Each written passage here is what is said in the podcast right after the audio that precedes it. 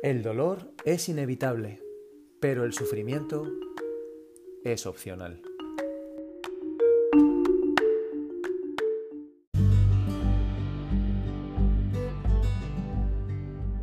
Hola, soy Agustín Rubio. Bienvenido al episodio número 4 del podcast Corre con el Corazón, titulado ¿Qué va a pasar con las carreras en 2020? La gran incógnita.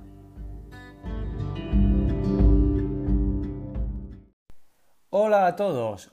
Hoy os traemos un tema que a mucha gente dentro del mundo del running le preocupa. Las carreras. ¿Qué va a pasar con las carreras? Son muchas las preguntas realmente. ¿Qué va a pasar con las carreras aplazadas de la primavera? Eh, pues si se van a poder celebrar, si va a haber limitación de aforo, si se va a exigir de, de alguna forma pues, medidas rigurosas a nivel de seguridad y de salud, si el propio sector en sí va a aguantar este parón. Y bueno, ¿y las respuestas? Bueno, para las respuestas hoy contamos con un cartel de lujo. Vamos a contar con Yolanda Vázquez Mazariego, la fundadora de la Carrera de la Mujer.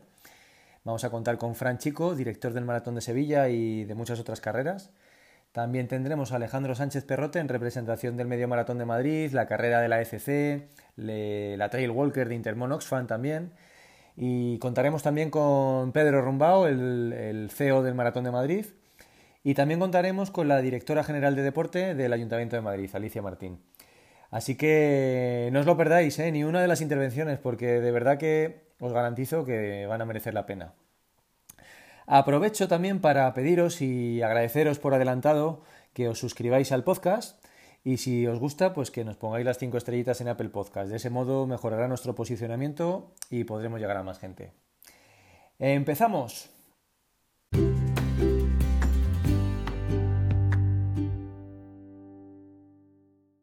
Bueno, y los primeros invitados que tenemos hoy son eh, Yolanda Vázquez, la fundadora de la carrera de la mujer, y Fran Chico, responsable de, de deportes de Motorpress Ibérica, una empresa que, que, organiza multitud de carreras, entre ellas una de las más famosas, el, el, Maratón de Sevilla. ¿Qué tal? ¿Cómo estáis, Yola y Fran? Muy bien, ¿cómo Muy estáis? Bien. ¿Qué tal, Agustín? ¿Cómo estamos? Pues bien, la verdad que no nos podemos quejar dentro de, del chaparrón que cae. Vosotros bien, ¿no? Los niños bien, la familia bien. Todo el mundo bien, en Todo forma. bien. Y ahora más contentos que podemos salir a, a entrenar en las horas correspondientes. Sí, sí, nos, nos, da la vida este ratito de fotosíntesis ¿eh? y, de, y, de, airearnos. Sí, sí, sobre todo nosotros que estamos aquí en Cercedilla, pues tenemos, vamos, siempre hemos pensado que vivimos en un paraíso, pero es que ahora ya ni te cuento. Sí, sí, sí. Tenéis un tesoro allí, así que hay que aprovecharlo. Sí, sí. A, ver si, a ver si en diciembre volvemos a la carrera que, te, que organizáis allí tan chula. Sí, eso decíamos el otro día, a ver si, si será posible eh, acoger a, a, a, toda la gente que, que viene al trail de, de, Navidad de aquí de Cercedilla. Vamos a verlo. Vamos a ver. Bueno, oye, con la, con la confianza que tenemos de tantos años, eh, eh, entro, entro a saco a preguntaros, ¿qué, ¿qué, va a pasar con las carreras este año? Pues bueno, la verdad que es una incógnita eh, como tantas otras que tenemos ahora mismo en, en, nuestra sociedad. Eh, realmente todos somos conscientes, porque hay que, creo que una cosa son las ilusiones y que todos queremos ver, volver cuanto antes a nuestra a la vida de antes, pero es que eso no, no, no, es, no es un escenario, no es un horizonte ahora mismo cercano, ¿no? Entonces, bueno, realmente eh, pensar que vamos a ver una marea rosa como la que hemos visto la carrera mujer de, de 40.000 personas en 2020, pues yo sinceramente ahora mismo no lo veo realista. Eh, pero claro, tampoco soy epidemiólogo ni, sé nada de vacunas ni nada de nada, pero, pero realmente aún así me parece que sería un... Ahora mismo eh, parece un salto demasiado grande, ¿no? Yo, de hecho, si te soy muy sincero, Agus, yo firmaría, vamos, ahora mismo una solución como la que plantean en Alemania o la que plantean en Francia, que ya veremos si realmente luego es factible, eh, que hubiera eventos deportivos con un máximo de 5.000 participantes. Yo ahora mismo, vamos, lo firmaba, vamos, sin duda. Está claro. ¿Y, de, y de, qué depende realmente que, que volvamos a la normalidad? ¿Es, ¿Es, esto que comenta todo el mundo, ¿no? Realmente de encontrar una vacuna eficaz o, un tratamiento que pueda globalizarse de alguna forma, ¿no? Hombre, pues yo creo que Yola, como tiene formación de bióloga, sabe, más de esto que yo, ¿no? Ella nos podrá decir, pero vamos, yo creo que, que, eh, realmente yo creo que lo primero es que acabemos de entender bien el virus, eh, nuestros sanitarios acaben de entender bien cómo curarlo porque eh, les está siendo complejo. Y, pero vamos, que es que el escenario de grandes multitudes eh, pronto mm, cuesta verlo, aunque imagínate que llega el verano y resulta que con altísimo, con las altas temperaturas y el sol directo, el coronavirus desaparece completamente. Eh, yo qué sé. Y luego el otro día yo la decía, me explicaba que los virus, ¿no, Yola? Suelen mutar, eh, rara vez mutan a peor, ¿no? Que suelen mutar No, sabemos nada. Yo, claro, vengo de un doctorado, un hospital, muchos años rodeado de médicos y de, y de mi trabajo de investigación. Y como deportista, pues claro, he ido preguntando a la gente que sabe y está, está todo el mundo muy perdido, está siendo muy prudente. Es verdad que lo que nos enseñaban en biología es que un virus de ARN, pues el, uno de los mayores enemigos que tiene es el sol, el calor y sobre todo el sol, los rayos ultravioleta. Pero como este virus es nuevo y están estudiándolo, no me quiero meter donde no, donde no sé. Con lo que tú preguntabas, Agustín, yo creo que esto va a ser, yo como deportista, pues claro que quiero volver a correr carreras, pero como como madre y como mujer, pues tengo esa sensación de con mucho cuidado, con mucha prudencia y si no estás seguro, eh, no nos metemos en ningún jaleo. Entonces yo creo que tenemos mm, pues casi un gran reto, no solo para ver cuándo vamos a poder hacer carreras que hemos ido paso a paso, ya podemos salir fuera, ya podemos entrenar un poquito fuera de casa, sino también cómo vamos a hacer las carreras. Creo que va a haber un cambio bastante grande en la forma de todo, cómo vamos a salir a tomar unas cervezas, cómo vamos a ver a nuestros a nuestros familiares cuando podamos verlos, a nuestros padres, también va a ser cómo va a cambiar el mundo de las carreras y cómo vamos a entrenar los grupos, todo. Sí, sí, cómo va a cambiar el mundo en general y cómo está cambiando. Pero bueno, lo que sí que es cierto es que por lo menos parece que a corto y a medio plazo y probablemente a largo no es algo que dependa de nosotros, ¿no? Depende de nosotros el ser prudentes y responsables para que, para que los plazos se acorten, me imagino yo, desde el punto de vista de, que no haya un segundo repunte de contagios y, cosas de estas. Pero a nivel profesional no nos queda otra que esperar y ver, y ver cómo avanza la ciencia, cómo avanza la medicina y, cómo avanzan también pues, pues las entidades y los ministerios de sanidad que, que autoricen en cada país pues los pasos a seguir. Así que bueno, quizá el, mensaje para la gente es este, prudencia, tranquilidad, responsabilidad. Esto al final eh, es, un entretenimiento, es un hobby que nos da salud, nos da alegría, nos da felicidad, pero no deja de ser un hobby. Otra cosa es los que nos dedicamos a, este hobby, ¿no? Desde el punto de vista profesional, porque, porque en vuestro caso, si por ejemplo el, sector del turismo se ha visto afectado, el, vuestro de los eventos eh, también, claro. ¿Cuántas carreras tenéis al año? Pues unas 25 más o menos. 25 carreras y, llegáis a un público en total más de 100.000 personas seguramente. Casi 300.000. Casi 300. Piensa que la carrera mujer son ya 140.000 directamente. Eh, pero bueno, pues sí, la verdad, hombre, nosotros tenemos la suerte de que, como sabes, somos una editorial eh, que tiene un área de deportes. Entonces, la parte editorial, pues eh, que ahora mismo también está afectada por, pues como es lógico, por la publicidad, aunque nunca hemos tenido la audiencia que tenemos, que, que, estamos teniendo en Internet. Vemos, por ejemplo, Live o Corredor se han duplicado sobre el, eh, tráfico, sobre el preconfinamiento. Eh, por lo cual, realmente nosotros tenemos también otra parte eh, que, que, nos da soporte, ¿no? Pero la parte de eventos, pues claro, imaginaros, pues creo que es fácil de imaginárselo, pues, pues los eventos como por la persona que tiene un hotel o la persona que tiene un, bar, pues ahora mismo la facturación ha pasado a ser cero.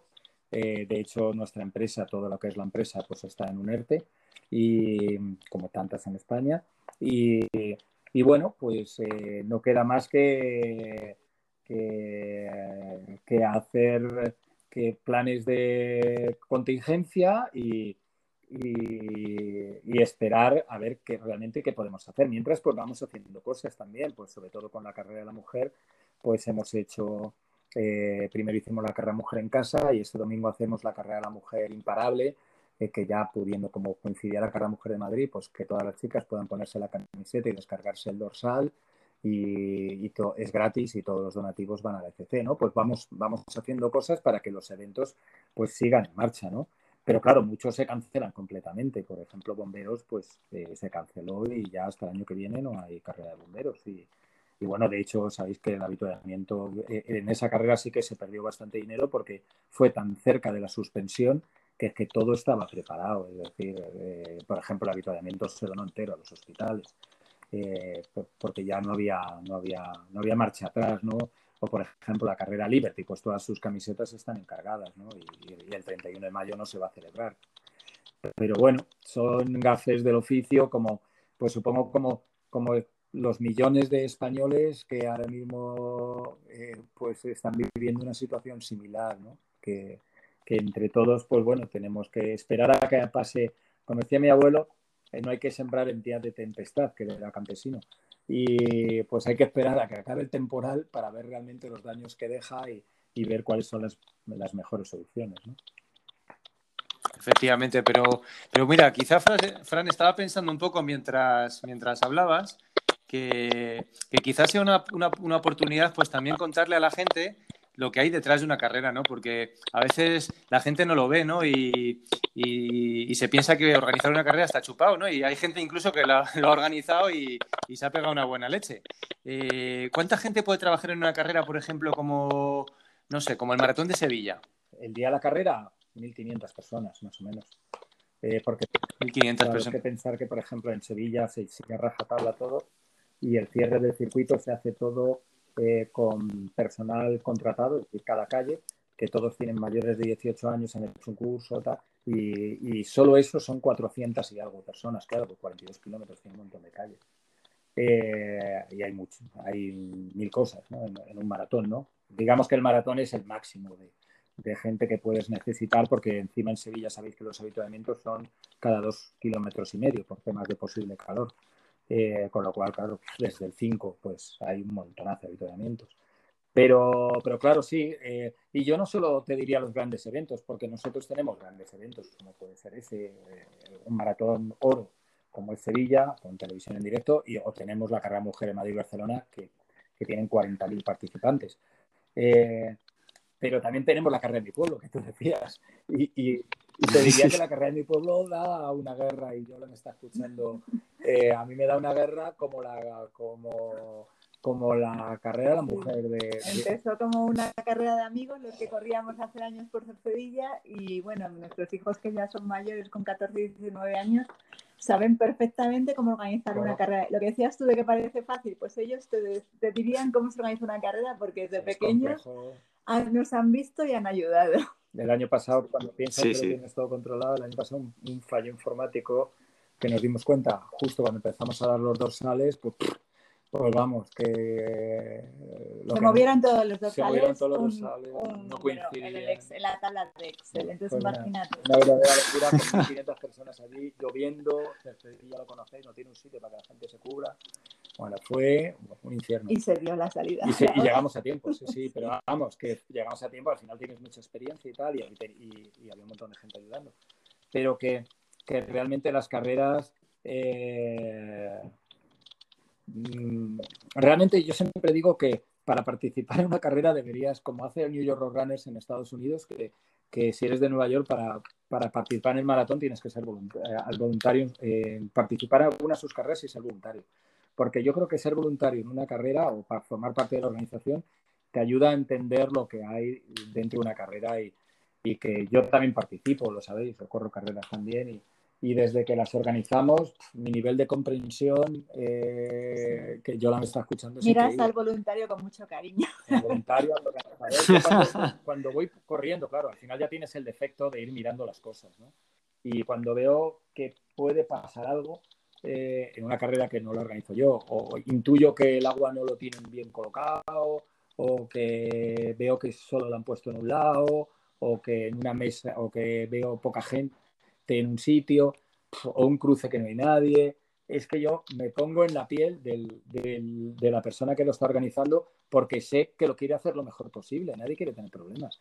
Y, realmente, además, en una carrera normal sin sponsors, eh, ganar dinero es prácticamente imposible. O sea, hoy en día. La inscripción, la gente no se da cuenta que una inscripción no cubre una carrera de la mujer, por ejemplo. Si no hubiera sponsor, no se podría hacer una carrera de la mujer. Una ruina, o sea, 40.000 mujeres en un domingo por la mañana en Madrid supone muchísimos gastos que la gente no tiene en cuenta. Claro. Y yo lo entiendo que no lo tengan en cuenta, ¿eh? porque a mí me pasa, supongo que lo que les pasa a ellos con, con las carreras, que, que pues 10 o 12 euros pues te parecen caros y tal, pues me pasará a mí con otras cosas, ¿no? Que voy al cine y me parece caro y, y si estuviera el que ha hecho la película, me dirá caro. Si me, he tenido que pedir un crédito para hacer la película, tal. Y claro, supongo que si me lo explican, pues le diré, joder, pues tienes toda la razón, ¿no? Y yo quejándome aquí, ¿no? Pero claro, eh, realmente pensemos que además de lo que pagamos, eh, eh, no hemos conseguido que se baje el IVA, ¿no? Que el IVA de una carrera sí es el 21%, el máximo. Y, claro, directamente el gran ganador de una de, un el que gana seguro cuando, se hace una carrera es Hacienda, porque se lleva el 21% de las inscripciones, gana o pierda. O sea, pero bueno, digamos que sí que es verdad que, organizar una carrera no solo es complejo y, te tienen en una tensión tremenda, eh, sino que además, ya os digo, que, que hacerse millonario haciendo carreras, hombre, supongo que el que inventó el Ironman. O, el maratón de Nueva York, que vale 500, tú lo sabes, Agus, que vale 550 dólares este año, ¿no? Y, pero claro, eh, hacer ganar mucho dinero, pues como nosotros en el maratón de Sevilla, que el primer precio son 35 euros, que cuando vamos al stand del maratón de Berlín, todo el mundo piensa o que es un, un medio maratón o que es la preinscripción, que luego va a tener que pagar. O sea, es la mayor pregunta que hacen a las personas que están en el stand. 35 euros, pero esto, pero ¿y cuándo pago? O sea, piensa del, del maratón, ¿no? Pero, pero bueno, realmente, ya te decía, es, complejo y, ahora todavía más, claro, porque ahora eh, pues eh, se generan unos gastos que, que bueno, que habrá que ver cómo, cómo se puede salir adelante. Y, Agustín, por decir algo positivo, lo... No, no, del tema de podcast que está haciendo, si habrá carreras o no, que no lo sabemos. Las habrá, ¿eh? Sí, pero no sabemos cuándo ni cómo. Pero eh, yo, por ejemplo, en, en, el círculo que tengo todavía de gente de investigación y de epidemiólogos y de gente de laboratorio, pues antes te lo comentaba, que una de las cosas que todo el mundo me está diciendo, tanto gente que ha estado trabajando en la UCI como la gente que ha estado enferma y se ha recuperado, el deporte juega un papel fundamental, que quizá es una cosa que tanto vosotros los entrenadores como nosotros los medios de prensa tenemos que decir y alto y claro. La gente que es deportista, que se cuida, que no fuma, que no tiene sobrepeso, o es asintomática o pasa un COVID bastante más leve que la gente que no cumple estas condiciones de salud, vamos a decir, buena salud. Da igual, la... puedes ser una persona joven y si tienes sobrepeso y eres fumador y no te cuidas, tienes un, pasas un contagio de COVID mucho peor. Entonces, claro, está muy bien que se sepa que el deporte no es solo porque necesitemos salir y entrenar y estar en forma, sino que juega un papel muy importante en el sistema inmune y que tenemos que potenciar que la gente esté sana que, y que pueda mm, el sistema inmunitario por sí solo pueda combatir esta infección mientras que haya una vacuna o que haya un tratamiento más claro. Yo en esto no puedo estar más de acuerdo. Es decir, si nuestra sociedad no saca como lección que tiene que invertir en deporte, pues eh, no habremos aprendido la lección.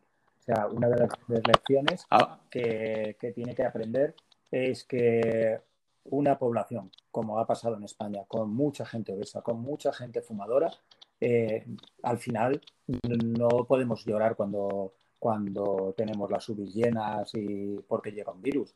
Claro que le ha afectado también a gente deportista, pero lo han combatido mejor y, es que realmente siempre se ha dicho, se hartan de decir lo de que, eh, ahorran mucho dinero de la sanidad eh, eh, gracias a que la gente hace deporte y tal.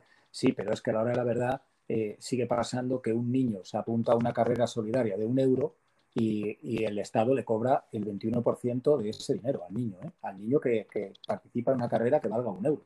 O sea, solidario, que vaya a días infantiles. Entonces, mientras siga pasando eso, mientras los gimnasios paguen el 21%, pues yo seguiré pensando que, que queda muy bonito hablar de eso, pero que sigue sin, pero que no habremos aprendido la lección de que hay que invertir realmente, hay que invertir en una sociedad más sana. Y el modo más rentable de invertir en una sociedad más sana es invertir en deporte. Eso está clarísimo. Eso está claro. Y yo creo que aparte que, ya lo, venimos haciendo durante hace muchos años, el, trabajo en equipo, ¿no? Al final pues mira, vosotros, eh, entre el alcance que tenéis con, todas las revistas y, a las 300.000 personas que llegáis con las carreras, hacéis una labor de promoción del deporte increíble.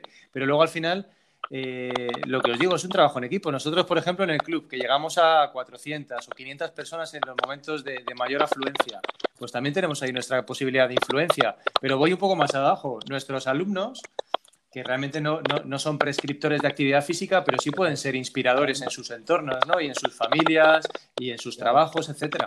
Así que trabajo en equipo lo tenemos clarísimo y esta es una herramienta que, produce felicidad y salud. Lo tenemos clarísimo, hay que ponerlo en marcha. Totalmente de acuerdo. Vamos a ver si los que mandan también se dan cuenta. No, y también, ser responsables, hay que hacer deporte, pero con responsabilidad más que nunca ahora. Oye, yo creo que todo el mundo en general eh, yo estoy orgulloso de la gente del deporte que se han por, todo el mundo se ha portado fenomenal. Eh, la gente de la bici, que yo es un, tema que controlo, al 99,9% nadie ha salido en bici. Eh, incluso yo ahora, no solo yo, sino muchos amigos que estamos saliendo, tomamos, no hacemos los caminos más difíciles, pues porque por si acaso, por si, acaso, si, te caes, por no ir al hospital. No vamos en grupo.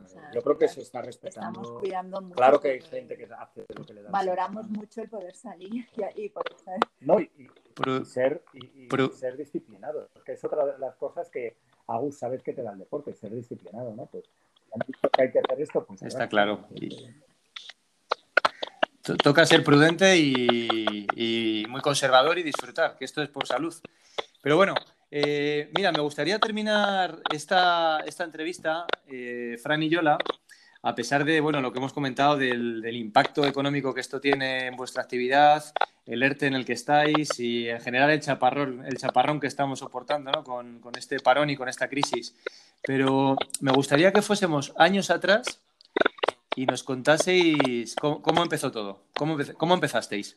Yo siempre me gustó mucho el deporte, porque bueno, sabéis que mi padre era periodista de ciclismo y a mí me gustaba muchísimo el deporte en general, no solamente, no solamente correr o esto. En mi casa siempre dicen que yo no leía el Don Mickey ni las cosas de Disney, sino que leía el marca desde que era pequeño. Y, y bueno, pues realmente, pues eh, nosotros en la editorial pues empezamos en el año 89 dentro del mundo de las bicis y luego pues lanzamos eh, Spotlight, luego Runners World, lo que hoy es Corredor, luego lanzamos, bueno, pues Oxígeno, Run, Triathlon, pues bueno, y fuimos creando pues una editorial que se convirtió en, la gran editorial del deporte en España, yo que, que, que ahora, por ejemplo, pues eh, nueve de cada diez revistas de deporte que se venden en España, pues pues son, son nuestras y, y, realmente pues, pues creo que hemos puesto nuestro granito de arena para difundir, difundir eh, el deporte y promocionarlo, ¿no?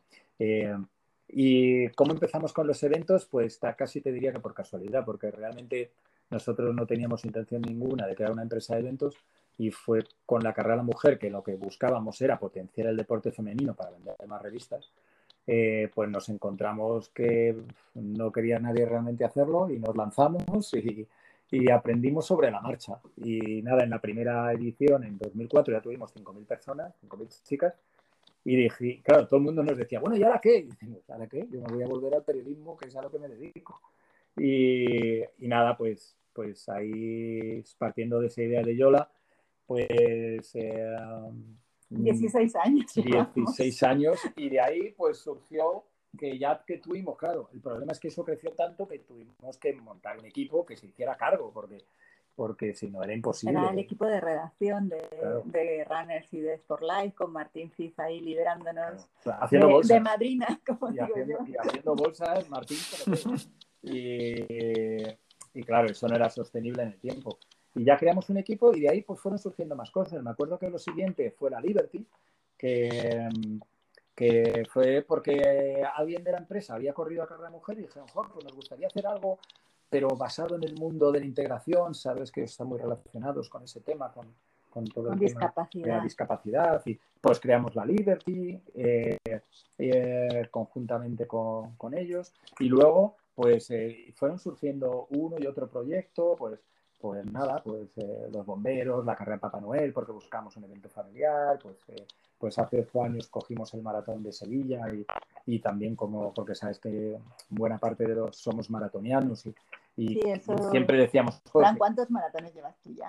yo demasiados, ¿Cuántos? ¿Cuántos? unos, unos 30. Unos 30. Entonces, y todo esto siempre- mientras entrenamos y, siempre pensaba, siempre pensamos, un grupito, los que eran maratoneros, "Joder, pues molaría organizar un maratón. Claro, molaría hasta que lo hicimos.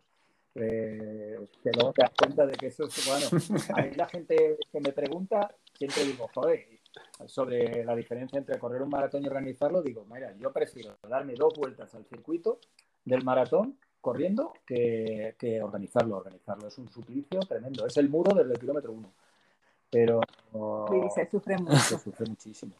Y, y, y eso, pues así fuimos creciendo hasta sin darnos cuenta convertirnos en, en, en una de las grandes empresas de organización de eventos de España y, la carrera mujer en el mayor evento femenino de toda Europa. Pero bueno, realmente yo ahora lo pienso, tener, tener que hacer esto otra vez y digo, pero sí es que me parece increíble haber llegado hasta aquí, ¿no? Eh, porque se ha hecho poquito a poquito y, y ya os digo que sin, sin, con mucha más ilusión que dinero. Vamos, eso sí que con mucha más ilusión que dinero y medios, diría. Pero bueno, Bueno, y, y os, os- os- os sentiréis muy orgullosos, ¿no? Porque al final, tantos años promoviendo el deporte de una forma tan sana y, y tan accesible también, ¿no? Las carreras son como tus niños, tus otros niños, vamos. Yo, pues mi carrera de la mujer es como una, como tengo hijos varones, es como mi niña. yo cuando te digo que cuando hay una persona, una, o sea, no me vale que, no me, no me hace falta que sean 50, con una persona de estos que, pues de una chica que te encuentras, de las que te cuentas, "Jo, que yo tenía una vida y, y es que hice la carrera mujer porque me, me llevó una amiga medio engañada, jo, y me, me sirvió para cambiar la vida y ahora soy más feliz. Joder, es que eh, eso, eh, teniendo en cuenta que no nos vamos a hacer millonarios eh, con esto, es una recompensa fantástica. Con las abuelas. Sí. me encanta irme a meta cuando corro. Yo siempre que puedo corro la carrera mujer, aunque tenga que trabajar. Y me voy a meta al final a ver a las abuelas corriendo cuando empiezan a sprintar, que ven el... Bueno, a mí ese es mi momento. O la meta del maratón de Sevilla. Tú ves la meta de un maratón y la meta de un maratón es la imagen de la vida. O sea, es que ahí tienes todo. Tienes alegría desbordada, sufrimiento, decepción, pero todo elevado a la máxima potencia. Es decir, la alegría es máxima. Aquel que está triste está triste, eh, porque todos sabemos que se ponen muchas ilusiones y a veces no se cumplen. Eh, eh, está la emoción en grado máximo porque se lo dedicas a tu padre que ya no está. Eh, la el meta primer maratón. el primer la maratón. emoción de un eh, primer maratón. eh, los que ves cuando el reloj se está acercando a tres horas, todos esos que entran, que vienen dando saltos de alegría de- de- porque lo van a conseguir, bueno, pues, pues al final, y el de las seis horas. bueno, y el de las seis horas también, que, que, también entra contento y alegre. bueno, entra, entra, bueno, entra entra- justito, pero entra bien. justo. Sí. Pero bueno, Eso está claro. Es, es el recuerdo más, más reciente que tenemos de las carreras, ¿no? Y que el vamos a tener por un, por a un este tiempo. paso va a ser el mejor maratón del mundo eh, este año.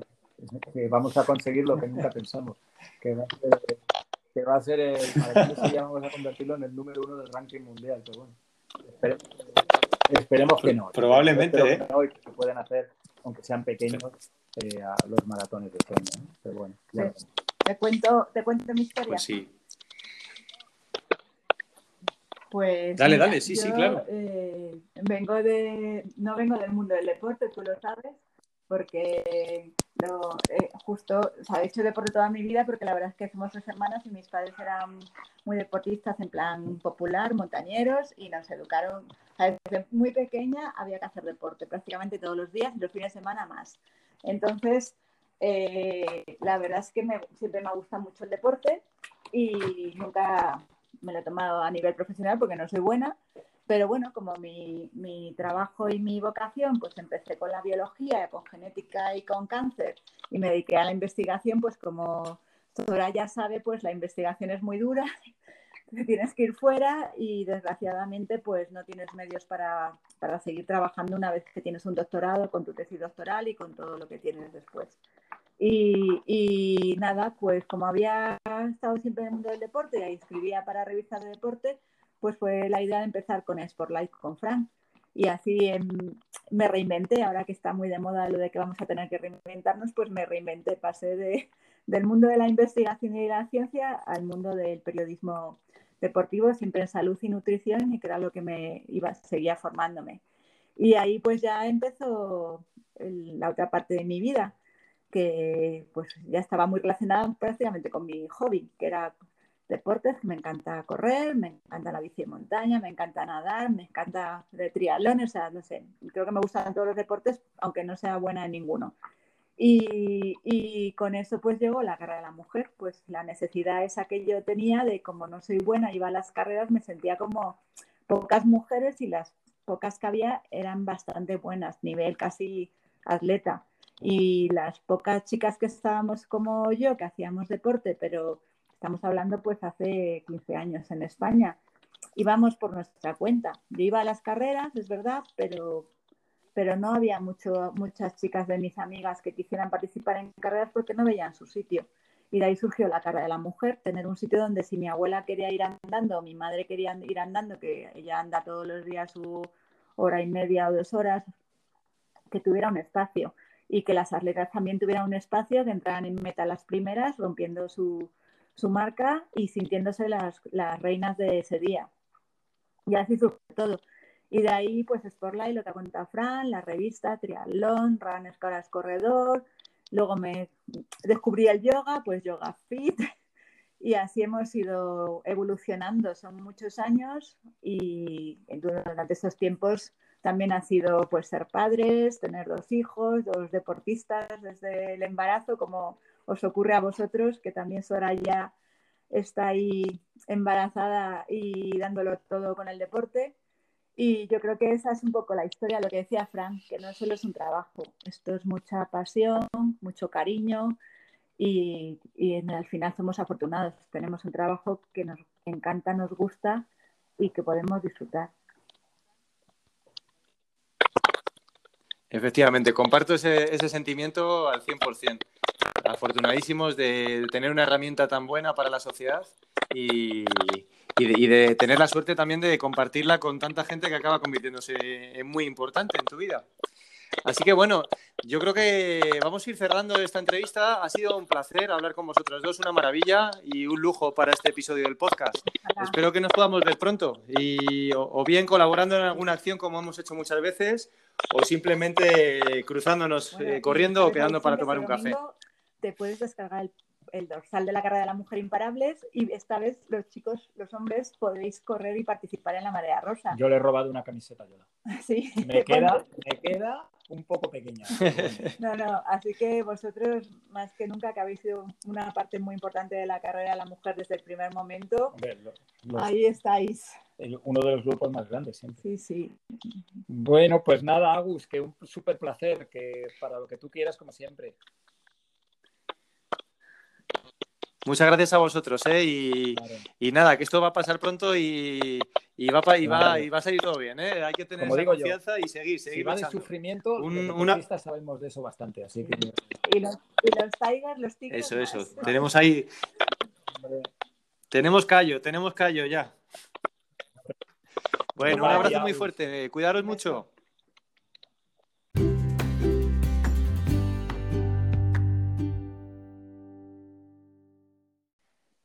Y el siguiente invitado que tenemos es un buen amigo, Alejandro Sánchez Perrote, eh, gestor deportivo en la empresa YouFirst Sport. eh, y también es uno de los responsables de, bueno, de la organización de eventos tan importantes como el Medio Maratón de Madrid o la Carrera Solidaria de la FC o también, bueno, pues, bueno, muchos otros, muchos otros. Mejor que nos lo cuente él. Alex, ¿qué tal estás? Hola, Agus, muy bien. Encantado de estar contigo aquí y, bueno, pues agradecerte la invitación que me has hecho. Porque la verdad es que este proyecto me, ha gustado desde el principio y le auguro, le auguro buenas, buenas cosas. Así que encantado.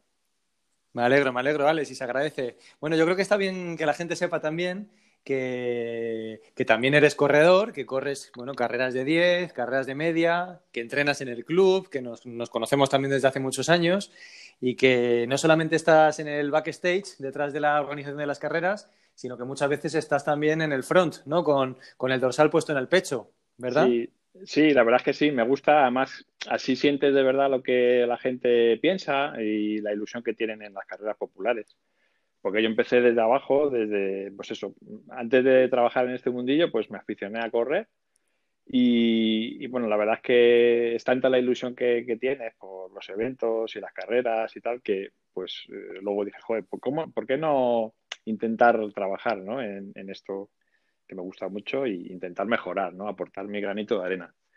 Y bueno, pues, pues, y tampoco me ha, siempre he querido mantenerme dentro del grupo, pues a gusto con vosotros en los grupos de entrenamiento. Y, bueno, pues así veo, son las dos vertientes. Veo por un lado la parte organizativa, que me he dado cuenta de lo complicado que es organizar una prueba, y luego la parte pues del corredor popular, cómo lo ve y, y qué es lo que siente, ¿no? Y aparte Alex, con la versatilidad de igual montas una carrera de 25.000 participantes como el Medio Maratón de Madrid, que, igual hacéis eh, la Intermon Oxfam, ¿no? Trail Walker, ¿no? Que al final es una carrera de, ciento, de 100 kilómetros con equipos perdidos por toda la Sierra de Madrid, con, la complejidad que eso, que eso conlleva también. Pues sí, la verdad es que eh, durante estos ya casi 14 años que llevo, pues eh, hemos hecho de todo. La verdad es que los clubes ahí nos tenemos que adaptar porque tampoco es tan grande la oferta y te tienes que adaptar a lo que va surgiendo. Eh, hablaba del medio maratón de Madrid, pero en el club, la agrupación deportiva maratón, organizamos crosses escolares de, desde 500 hasta 5.000 chavales, carreras de barrio que también nos gustan. Eh, bueno, tienes que estar ahí para, dar servicio a, a, todos y bueno, porque es lo que nos gusta hacer, ¿no? Sobre todo promocionando el deporte es muy importante, siempre me gusta destacar, pues que todos los eventos que organiza la agrupación deportiva Maratón, pues todos los ingresos, digamos que revierten en el atletismo, porque, porque el club es una entidad sin ánimo de lucro y todos los beneficios van destinados a la promoción del atletismo, tanto a las escuelas como a los equipos, sobre todo nuestros, en las divisiones de honor o en todas las categorías. Entonces, pues es una, es una maravilla. Para mí es un lujo trabajar aquí. Eso es una, labor que venís haciendo desde hace muchísimos años, que es admirable, que además, eh, bueno, pues la, base del deporte, nuestros niños, ¿no? Y, luego también, pues las diferentes categorías hasta los adultos, pues se vienen aprovechando de, esta gran labor de trabajo y de fomento del atletismo, ¿no? que parece que, que si no lo empujáis vosotros o, clubes similares, el atletismo acabará muriendo, ¿no? Pero, pero ahí resistís y hay que protegerlo porque, porque sigue siendo eh, el, deporte que nos enamora a muchos, ¿no? Y que hay que seguir cuidándolo. Pero mira, me alegro que comentes esto porque, porque justo antes de, la entrevista contigo, pues han, estado los compañeros de Motorpress y yo creo que es una buena oportunidad de de que la gente vea la diferencia a nivel, a nivel estructural que, significa organizar una prueba desde una gran empresa como puede ser Motorpress, con grandes plantillas y demás, eh, o como puede ser, por ejemplo, ese día a día con lo bueno y con lo malo de, organizar y gestionar un evento tan grande desde un club. Y no solo eso, sino que además, si no me equivoco, los ingresos del Medio Maratón de Madrid eh, es, la principal fuente de ingresos para que el club sobreviva los 12 meses del año, si no me equivoco. ¿Eso, es así, Alex? Sí, totalmente. La verdad es que eh, el, medio maratón y el resto de carreras populares que organizamos nos pueden dar un 80% del ingreso del club. Entonces, eh, eso luego se plasma en los resultados deportivos de los equipos. entonces, por eso es tan importante para nosotros esta carrera y, y, por eso pues estamos muy preocupados con la situación porque ciertamente es, muy difícil eh, organizarla este año, hay que ser claros. Y, bueno, pues eh, habrá que irse adaptando a las circunstancias. comentabas eh, eso, cómo, cambia, digamos, la, lo que es un club mm, eh, a una entidad donde, donde, ahora trabajo, ¿no? Una entidad mercantil, ya con su infraestructura, con más de 60 personas trabajando. La verdad es que, bueno, la, la experiencia que yo adquirí en el club pues es súper bonita porque cuando yo entré, que fue en el año 2007, pues estaba, digamos, no estaba profesionalizado. Y, bueno, pues mi labor fue un poco, poquito a poco, poquito a poco, ir haciendo las cosas de manera un poquito mejor, aunque siempre se habían hecho bien, pero, pero realmente eran personas, pues eso, que, que, amaban el deporte, que, que, se habían jubilado de sus trabajos y dedicaban todo su tiempo al club, que es admirable y todo de manera altruista, lógicamente que les queremos mucho y les tenemos siempre ahí pendientes, pero que el club con la evolución de las carreras populares, que la verdad es que fue un boom del 2007 al 2014, 15, 14 que yo me fui, la subida fue espectacular y, ya veíamos que necesitábamos pues una, una gestión cada vez más profesional. Y, bueno, y luego pues eso, pues para, para conseguir hacer un evento cada vez más grande y por eso ha sido los últimos años asociarnos con Motorpress, y con A3 Media que le da un valor importante a la carrera y le da más, más, más visibilidad. Y, bueno, y siempre incidir en eso, que, que, luego todos los, todos los ingresos al atletismo, al atletismo que, que, es lo importante, eh, que, crezca, que, suba el atletismo. Que yo siempre he tenido esperanza que esa, esa gran afición que hay al atletismo popular, pues que los padres, nosotros padres, que nuestros hijos antes decíamos, pues al fútbol, al baloncesto, al tenis, pues que hagan atletismo y que, y que se, han perdido muchos atletas por el camino. Yo tengo amigos que han hecho atletismo a partir de los 35 40 años y son verdaderas figuras. Entonces, bueno, yo creo Que, nos va a ayudar. Y no solo, y no solo los grandes atletas que se han perdido, que se han podido perder, ¿no? sino también eh, bueno, pues eh, ese equilibrio ¿no? a nivel de bienestar y salud que, le genera pues a, toda la gente, ¿no? El, practicar, bueno, el atletismo o cualquier deporte. El atletismo lo bueno es que es un deporte muy equilibrado, ¿no? Y que, y que es la base de cualquier otro deporte, ¿no? O sea que puedes empezar haciendo atletismo y vas a tener la base del desarrollo de las, habilidades físicas básicas pues para, para luego especializarte en fútbol o baloncesto o, en cualquier otro deporte, ¿no? Y a nivel de desarrollo, claro, es un desarrollo muy equilibrado, o sea que en la fase de crecimiento de los chavales eh, es, es, muy importante. Pero mira, me alegro que hayas, hayas, hayas hecho un poco el comentario sobre sobre, bueno, pues eh, estas figuras que fueron los grandes precursores, ¿no? Hace muchísimos años, pues, pues como Guillermo Ferrero, ¿no? Tanto cariño que le tenemos y, que ha empujado desde el principio, o, no sé, me acuerdo también de Agustín Fernández. Agustín Fernández, eh, Javier Manzano. Eh, sí, sí, hay unos cuantos. mucha gente. Y, que siguen aportando y que, y que no debemos olvidar que el primer paso lo dieron ellos y que les debemos todo, ¿no? Sí que es verdad que al final esto ha ido evolucionando y como decías, pues todo se ha ido transfiriendo hacia, hacia un proceso de profesionalización que, que, tenía que ocurrir. Esto es así, ¿no? Porque al final todo va evolucionando. Pero, pero acordarnos de ellos y de las dificultades que seguramente tuvieron al principio, seguro que también nos ayuda un poco a, iluminar el camino. ¿Cuándo, ¿Cuándo, empezaron ellos? ¿Cuándo fue la primera edición? ¿Tú esto lo sabes, Alex? Bueno, el, el club empezó en el año 59, como os he dicho, y, y, bueno, la primera edición del medio maratón mm, me, pillas, pero creo que son 26 ediciones, porque empezamos con los 20 kilómetros y luego ya se transformaron en media maratón de Madrid. Mm, creo que son 27, 28 ediciones. La verdad es que las primeras, pues eh, de manera muy precaria, con toda la lesión del mundo, y nos cuentan que, bueno, eso sí que era una familia, porque todo el mundo trabajaba de manera altruista. Y, y, no sé si es lo que nos, nos depara el futuro, que yo me veo Mm, pues eso, colaborando, llamando a, gente y bueno, al final te tienes que adaptar un poco a las circunstancias.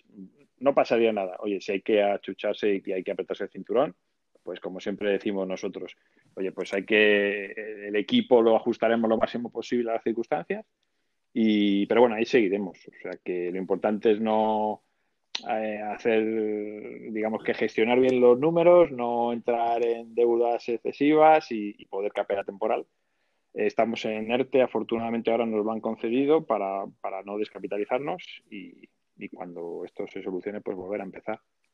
Seguro, seguro que va a salir todo bien, Alex. Además, mira, comentas que el club se fundó en el 59, o sea que tiene ya una vida de 61 años. Anda que no habrá pasado por momentos críticos, ¿no? De decir esto, esto no va para adelante, esto Eh, mañana, ¿qué hacemos? ¿No? Esto tiene que haber pasado seguro. Eh, en, la, historia del club y lo que han podido vivir estas personas, eh, seguro que han vivido momentos, no sé si tan complicados como este, pero, pero seguro que no ha sido un camino de rosas. Pues hay de todo. La verdad es que para escribir un libro, que hay algún libro por ahí escrito de, gran Ignacio Mansilla, otro, otro enamorado del club, otro periodista que, que, le ha gustado como escribe. Escribió un club de los 50 años y hace poco, el año pasado, se hizo un acto en Valle Hermoso de los 60 años. La verdad es que Valle Hermoso, la inauguración nos dio un impulso nuevo, teníamos muchas esperanzas, eh, porque aquello fue la cuna de nuestras escuelas, eh, con mucha tradición, en la época de, Guillermo y compañía, allí en Valle Hermoso. Y una vez que se había recuperado ya el estadio, ese estadio tan bonito que, que es una maravilla, y ya estábamos con nuestras escuelas allí de nuevo, con, con, con, mucha, con muchos chavales y no solo nosotros, más clubes y, la verdad es que teníamos muchas ganas y bueno, pues eh, deseando que se vuelva la cosa a restablecer. Hay que esperar, ¿eh? nos han puesto el caramelo en la boca y, ahora hay que esperar y, nos cuesta, pero bueno. Fíjate, hablamos de 61 años, ¿eh? yo pienso, nosotros cumplimos cinco años esta, este, este 2020. ¿Llegaremos algún día realmente con Tigers a, a, a celebrar el 60 aniversario? Hombre, con la vamos, que tenéis... la, piel de gallina, macho. Yo, yo no, no, sé si ocurrirá, o sea, si ocurre, no sé si lo veré. Porque, claro, eso significaría dentro de 55 años, estaríamos hablando de que yo cumpliría 90. 90. Madre mía. Eh, no, no, no, sé si llego, ¿eh? No sé, no sé si llegamos muchos de los que estamos ahora mismo, pero bueno. Hombre, yo hasta hace poco decía. Claro, hasta hace poco decía, joder, cada vez la calidad de vida mejora. España es el país de más eh, de, llegamos más lejos en cuanto a edad de, morir y tal, hasta los 90 años, digo, ¿hasta dónde vamos a llegar? Digo, con esta calidad, porque llega un momento que el cuerpo ya dice, oye, para. Y yo creo que la naturaleza ha dicho, con esto del virus, ha dicho, oye, eh, parar, que, que, os estáis pasando, que, esto no lo aguanta el mundo, ¿no? Eh, yo también lo creo, que esto es un hay que equilibrar, hay que equilibrar un poco todo. Sí, sí. Y, bueno, pero bueno, con lo bien que lo hacéis vosotros y con la ilusión, sobre todo, lo importante es la ilusión. Y con la ilusión que lo hacéis, pues llegaréis muy lejos. Poco a poco no te irás dando cuenta, ya tienes un niño, ahí viene otro, y, eso irá evolucionando y tienes allí buena gente y, bueno, pues lo importante es eso, la ilusión con lo que hacéis y la ilusión con la que nos dais a nosotros. Seguro que sí. Y a donde lleguemos, que lleguemos juntos, que lleguemos sanos y si son cinco años más, cinco años más. Si son diez, diez. Si son cuarenta, y... pero que nos mantengamos físicamente bien y sanos y activos hasta el último de nuestros días, ¿no? El, llegar a ser corredores con nuestras canitas o, sin pelo, ¿no? Pues, porque no nos queda uno ya en la cabeza. Ya, poco nos queda. Pero es verdad, hay que reinventarse. estas circunstancias que se dan ahora de cambios, a mí los cambios siempre me han gustado, por eso hace esos 14 años cambié mi vida. Y, bueno, pues te, dan, te da tiempo a, pensar, hacer una pensada y decir, venga, ¿por dónde llevo mi vida? ¿Por dónde camino ahora? Y, siempre te, da ilusión esas, esas nuevas expectativas, ¿no? Está claro, ¿eh? Y luego, y luego te voy a preguntar sobre eso, Alex, porque, porque me interesa saberlo bien, ¿eh? Pero antes te voy a preguntar, eh, ¿tú qué piensas que va a pasar en lo que resta de año con las carreras? Bueno, yo pienso que a día de hoy, efectivamente, las carreras masivas es muy complicado que, se lleguen a aprobar por las circunstancias y se ve que la cosa no, mejora excesivamente, va muy poquito a poco. Con lo cual, mm, la normativa va a venir impuesta por, el gobierno, como decía el otro día Alicia, nuestra directora general de deportes, nos la van a venir impuesta. Número, se empezará poquito a poco. Yo creo que teniendo en cuenta experiencia de otros países y, y bueno, pues empezaremos pues yo creo que de, lo mínimo, no sé, carrera de 500 o, o 1000, como mucho, que ya 1000 parece que no, pero hay bastante gente. Y, con todas las medidas de seguridad. O sea, yo ya he hecho una lista de lo que, lo que habría que hacer. Me veo en la salida todos con mascarilla y luego ya cuando salgamos a correr, pues eh, muy incómodo correr con ella, pues a lo mejor poderte la quitar o poder, o poder sacarte la nariz. o Me, me acordaba ahora de los buffs, estos buffs que regalamos en las carreras, y que veo de vez en cuando cuando salgo a entrenar, bueno, eso es un poco más cómodo, te, impide a lo mejor la salida de, de el contagio a otras personas y bueno, alguna medida de seguridad, aparte de la limpieza, lógicamente, y todo el resto de circunstancias. Pero bueno, yo, yo creo que va a ser muy poquito a poco y empezando por carreras de poca participación y, según se vaya viendo, sobre todo, y si aparece la vacuna, que esa va a ser la clave, que esté la gente ya con defensas para afrontar la nueva temporada y a ver el 2021 que nos depara. A ver, está claro, porque, porque luego yo creo que de cara, por un lado está lo que, lo que desde, desde el Estado pues se va a permitir hacer, que eso es una cosa, pero luego yo creo que también, por, por lo menos por lo que, por lo que veo de China, que, que, ya empieza a haber informes y bueno, siempre poniéndolos un poco en tela de juicio por, por cómo comparten cierta información y cómo no comparten otra, ¿no? Pero, pero, pero parece que la, la, primera actitud o respuesta o conducta eh, de la sociedad ante la organización de, de actividades en general es, es, a que la gente tiene miedo, ¿no? Eh, no, termina la gente de, tener la seguridad o la garantía de que, de que lo que se está reactivando allí eh, prefieren ser prudentes, esperar. Entonces yo creo que ahí tenéis una gran labor, sea, lo que sea, ¿no? A nivel de donde ponen un poco ese umbral de cuánta gente puede participar, cuánta gente no puede participar.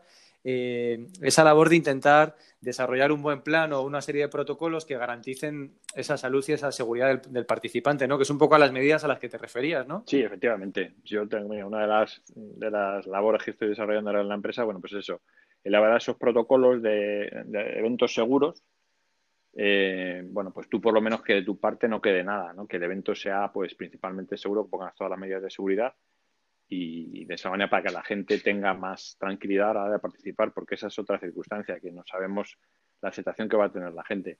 Está claro que los eventos van a ir de menos a más, eh, habrá que reinventarse, como digo yo, ir a pruebas tipo, pues eso, pequeñas carreras de barrio, crosses que hacemos nosotros hace años, que donde no hay tanta, tanta gente, que las carreras no son tan masivas, los trails, por ejemplo. Eh, no sé, inventar nuevas modalidades, como carreras por relevos, carreras en familia, eh, cronometradas. Bueno, habrá que reinventarse, la verdad que... Y bueno, en estas carreras, una, una cosa que quería destacar, lógicamente las carreras pequeñas, pues para el organizador no son nada rentables, porque al, al final pues pierdes dinero, ¿no? Y, entonces ahí necesitamos ayuda institucional. O sea, el ayuntamiento que habitualmente nos financiaba, hace muchos años nos daba una pequeña aportación en las carreras, últimamente ya cada vez menos, lógicamente, bueno, teníamos más participantes y de esa manera te podías financiar. Pues ahora va a ser muy importante su labor de colaborar de alguna manera para que el organizador pues, pueda hacer ese evento de promoción del deporte y que no sea deficitario, porque hay que ser realistas y los patrocinios en nuestro deporte son muy difíciles y solamente se van a grandes pruebas y eso es lo que tenemos, tenemos muy difícil, ¿no?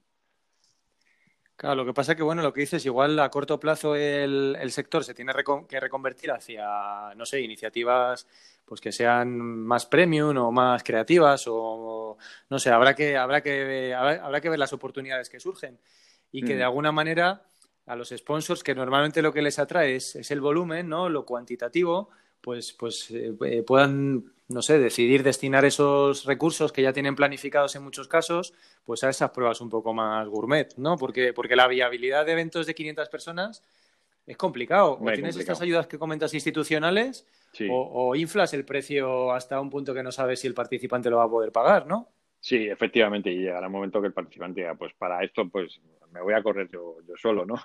es difícil, hay que llegar ahí a un equilibrio. Eh, bueno, lo que tú comentas está muy bien, el darle un extra, un, una mejora cualitativa. El ejemplo puede ser, mira, la carrera contra el cáncer que hacíamos todos los años para la asociación y que, pues, con toda la solidaridad de la gente cada año crecía y porque esto era más que una carrera, un evento social. Pues este año decidimos con ellos, me preguntaron, oye Alejandro, que vemos que está muy complicado hacer la carrera. Habíamos pedido una, un aplazamiento a otoño, ¿no? Pero como es un evento muy masivo, este año queríamos llegar a 20.000 participantes, pues veíamos que era casi imposible y nos, hemos, y nos decidimos por hacer la carrera virtual. Y bueno, con el poder que tiene la asociación, colaboración de la empresa de, y un montón de gente, de los cantantes, de los famosos, pues hemos dado otro tipo de evento. O sea, no solamente es el día de la prueba, sino pues, oye, pues dar eso, como tú comentabas, algo extra a los patrocinadores y para que su esfuerzo pues se vea recompensado, oye, pues al final te ayudan porque su imagen pues eh, se, se, relacione con estos, con estos eventos deportivos que siempre les mejoran. La función de, de Enjufer siempre es asociar las, las empresas a, a, los patrocinios y, a la, y, al deporte. Y la verdad es que estamos muy contentos porque la carrera contra el cáncer pues hemos tenido ahí a Iberdrola detrás que no se ha ido porque le presentamos este proyecto de carrera virtual y le gustó y, y la verdad es que ha estado, ha estado muy bien. tanto Iberdrola como Solán como Daikin, las empresas que, se mantuvieron con nosotros. Estuvo, eh, estuvo genial y, nos tuvisteis a todos eh, en casa Sí, sí, por cierto. Dando pasos como locos. Por cierto, hemos hecho un vídeo resumen que va a estar colgado en la web en breve y, lógicamente como agradecimiento dije, oye, y los Tigers, por favor, no os olvidéis de ellos porque, porque estuvisteis allí ayudándonos y, bueno, te vas a ver por ahí en, ese vídeo. Bueno, bueno, gracias. Nada, si ya sabes que es un placer y al final, pues mira, nos, mantuvisteis un poco motivados, ¿no? En, en, estas semanas en las que en las que hacía falta. Pero bueno, Alex, mira, voy a, voy a preguntarte sobre lo que comentabas antes, ese año 2007 en el que tú decides cambiar de rumbo, ¿no? Trabajabas en una farmacia. Sí. Sí, sí. Y, algo ocurrió, ¿no? ¿Qué, ocurrió para que, para que dijeses, venga, dejo, hago este cambio total en mi vida y me quiero dedicar al deporte? Pues mira, era, eh, eran 40 años los que tenía y dije, mira, tengo dos opciones, o, o seguir aquí ya a toda mi vida, porque claro, si, nacía, nacía mi, mi primer hijo y, dije, mira, mm, cambio de vida, o sea, estoy, hombre, la farmacia es un, es un trabajo que siempre me ha gustado, estudié para ello, estuve 16 años trabajando en la farmacia, pero no sé, veía mi futuro y como que no tenía ilusión. Eh, entonces es lo que te comentaba antes, ¿no? La ilusión es, super, es lo más importante en la vida. Al final, esta vida es limitada y, y el tiempo que estemos aquí, pues, pues hay, que, hay que aprovechar.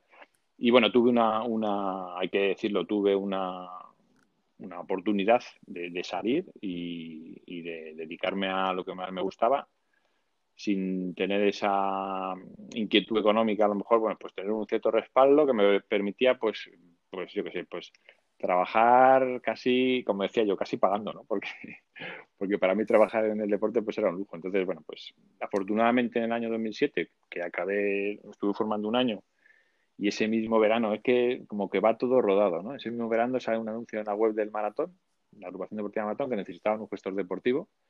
Durante un año había estado yo en un curso, bueno, en un máster de gestión de entidades deportivas, donde todo el mundo era futbolero, si no era el fútbol, era el baloncesto. Ahí el bicho raro era yo, el atletismo.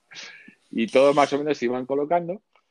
Y bueno, pues yo digo, bueno, lo mío está más complicado. Bueno, pues ese verano ya salió el, puesto, me hicieron una entrevista y, y bueno, les caí en gracia y, muy bien. Ahí estuve siete años y que, para mí fue pues el máster, el verdadero máster, ¿no? Estar allí esos siete años aprendiendo cómo se organizan los eventos y, viviendo con la familia del maratón, que, pero bueno, como todo tiene su principio y su final, bueno, pues decidí hacer otro, otro salto a, la empresa privada, que, que, también me trata muy bien en UFES, que donde yo les aporto toda la experiencia que tengo y ahí sigo ya desde el año 2015, o sea, ya va para seis años. Así que nada, pues ahí siguiendo, aprendiendo todos los días. Sí, señor, esta actitud yo creo que, proyecta un mensaje que muchas veces fomentamos, y, pero que a la hora de la verdad es complicado, ¿eh? dar esos pasos cuando más o menos te encuentras en un punto de estabilidad, ¿no? Y en una edad en la que, en la que bueno, pues has encontrado cierto acomodamiento, ¿no? Y decir, esto no me llena, no me llena. Eh, pero claro, a la vez con los riesgos de decir, ostras, tengo un niño o un niño que viene en camino, una hipoteca, eh, no sé, la gente, bueno, las dificultades que pueda tener cada uno, ¿no? Y decir, sí. Doy ese salto. ¿Tú, tú cómo, cómo, lo hiciste? O sea, tú tuviste esa oportunidad que comentabas, ¿no? Ese respaldo o ese colchón que te permitió respirar unos meses, ¿no? Sí, sí, mm. efectivamente. O sea, ya tenía ese respaldo, más o menos hice mi planificación, no lo haces a lo loco. Eh, hablé con mi familia. Bueno, mi mujer también tiene un trabajo estable, eh, más o menos tenía todas las cuentas bien organizadas y pagadas y, con ese respaldo, pues, eh, oye, pues unos ahorritos que te permiten por lo menos tener esa base, ¿no? Y bueno, pues aunque también las circunstancias de, de, estos años no han sido fáciles para los ahorradores porque ha habido grandes batacazos, ¿no? Pero bueno, yo siempre, hombre, yo siempre he sido hormiguita, he sido trabajando y, bueno, pues eh, sin grandes expectativas porque, como digo, pues a mí me gusta trabajar en lo que, lo que me gusta y no, soy muy, muy ansioso por conseguir, nada, bueno, pues eso te da un poco el carácter, ¿no? Que, bueno, soy más, más tranquilo. Quizás me gusta más tener tiempo para mi familia y para mis hobbies, como es el, correr o disfrutar de, del aire libre, que por eso ahora lo paso tan mal. Pero, y ya te digo, bueno, pues adaptar un poquito mi vida y, bueno, pues seguir. Y durante este tiempo de confinamiento, pues he seguido formándome porque sigo haciendo cursos, me he aprovechado, digo, mira, ¿qué voy a hacer? Pues venga, me voy a formar en un par de cosas que, me apetecía, ¿no? Bueno, pues eh, eh, en eso consiste. Eso, no, hay que dejar de aprender nunca. ¿eh? En el momento en el que uno piensa que lo sepa todo, error. Ahí ya estás condenado. Malo, malo. Pero fíjate, pienso, 2007 pillaste la previa de la, de la, de la crisis global, ¿no? De la, Totalmente. de la subprime. Sí, sí. Porque siempre, siempre pero bueno, al final... Si, si, hubiera sido en otra época, pues casi puedes vivir las rentas un poco, pero en este caso no. En este caso no podías y, bueno, pues eh, menos mal, también tiene bien asesorado por gente que, que no te engaña y esas cosas, bueno, pues, oye, te llevas tus palillos, pero, pero bueno, sales adelante y, y sigues, y sigues allí manteniéndote y bueno, pues, pues eso, siempre con tu trabajo y, que eso es el, pues eso, pensando en la familia para que no falte nunca de nada, ¿no? Pero sí que ha habido al, al, final también, Ale, al final, Alex, también aunque, aunque tú eres un tío ordenado que, y muy equilibrado, que la gente ahora te está conociendo, o muchos ya te conocen, ¿no? Eh, pero ven que, ostras, que tienes la cabeza muy bien amueblada, todo muy bien estructurado, muy bien ordenadito, hiciste, pues, eh, tuviste un plan, ¿no? De cómo lo ibas a hacer, no lo hiciste sin ese respaldo, además, bueno, pues con el apoyo familiar, bueno, etcétera, etcétera. Pero, pero al final, a pesar de todo eso y de, y de haber elaborado también ese, bueno, pues ese, ese entorno o ese contexto para dar el salto, está claro que al final hay ese punto final en el que, en el que es ese empujoncito o ese acto de valentía el que te hace decidirte finalmente por hacerlo o por no hacerlo. ¿Tú te imaginas si no lo hubieses hecho? ¿Cómo habrían, cómo habrían sido estos 13 años? Pues sí, la verdad es que, a ver, mira, mira hacia atrás y digo, hombre, hubiera sido todo mucho más fácil, pero mucho más aburrido, la verdad que sí. O sea, toda la gente que he conocido durante estos años, las experiencias que he tenido, eh, no lo cambio, la verdad que no lo cambio. Que sí, que hubiera sido más, más plácido, pues sí, seguramente pues sería mucho más, tendría, no sé, más comodidades. Yo la verdad es que nunca he sido una persona que, me ha gustado dejar el negocio para que lo trabaje en otros, ¿no? Siempre estaba ahí las 12, 14 horas. Y, y bueno, pues, eh, pues sé cómo hubiera sido mi vida, por eso por eso de cambio. La verdad es que decías que, más o menos soy ordenado, sí, pero es verdad que si no tienes un punto de, locura, entre comillas, no lo haces. Porque hay que eh, hay gente, yo soy tranquilo y tal, pero, pero ahí tienes que tener un punto de, locura y de lanzarte y no sé, bueno, pues de inspiración en ese momento y decir, venga. Eh, sí, yo creo que es importante ¿eh? y conocemos a mucha gente que, que pasan los días eh, y su trabajo no les inspira, no les llena, eh, si, se acaba convirtiendo en un castigo. Eso, eso no es manera de vivir al final, no es sostenible en el tiempo. Eso, hay, gente que no, no, tiene opción de elegir a lo mejor porque, porque sus circunstancias pues, no le permiten eh, bueno, pues, planificar de alguna manera ese salto, ¿no? Pero, pero otras veces también te acomodas en esa postura cómoda y dices, bueno, no estoy bien, pero tampoco estoy fatal. Entonces, bueno, me quedo en este punto intermedio y que pasen los años y ya me voy llenando en base a otras experiencias fuera del trabajo. Pero es que al final pasamos tanto tiempo en el trabajo. Sí, la mayoría que, del tiempo. Que, claro, condenar esas 10 horas al día o asumir la derrota en esas 10 horas al día también se tiene que hacer muy pesado. Yo, yo, yo lo veo con mucha gente y tratamos al final, por suerte, con mucha gente, vemos muchos casos y, también vemos que para mucha gente el correr, el hacer ejercicio, la relación social en el, en el grupo, en el club, en las carreras, eh, es, ese, esa luz dentro de la oscuridad que, les, hace estar un poco mejor. El objetivo que tenemos siempre todos los corredores, oye, pues este año la maratón tal, la media maratón, pues te hace tener, y entonces adaptas un poquito tu vida a ese ritmo, ¿no? Venga, pues entreno tres días, trabajo, voy a recoger a los niños, me toca hacer tal. Pero bueno, eh, es tener ese objetivo, esa ilusión, que puedes tener varios objetivos, objetivos profesionales y objetivos mm, personales y, y ahí pues eh, nuestro, nuestro deporte la verdad es que nos da, nos da muchos objetivos porque cada vez más la gente va buscando, como tú sabes, cuando acaba el maratón ya va buscando el, siguiente reto, el, el ultra trail y bueno, siempre tenemos retos que cumplir. A ver si, sí, sí. si en el futuro volvemos a eso. Está claro. Bueno, Alex, un placer hablar contigo. La verdad que he disfrutado mucho la conversación ¿eh? y, te agradezco que te hayas animado a participar. Yo creo que ha quedado una entrevista muy bonita. Pues, y, y, nada, y espero que nos podamos ver, pronto en el retiro. Ya cada vez se acerca más ese el día. Cada día que tenemos más ganas, pero también lo vemos más cerca. Sí, a ver si lo abren, porque yo creo que así descongestionamos un poquito las aceras que, últimamente están rebosantes.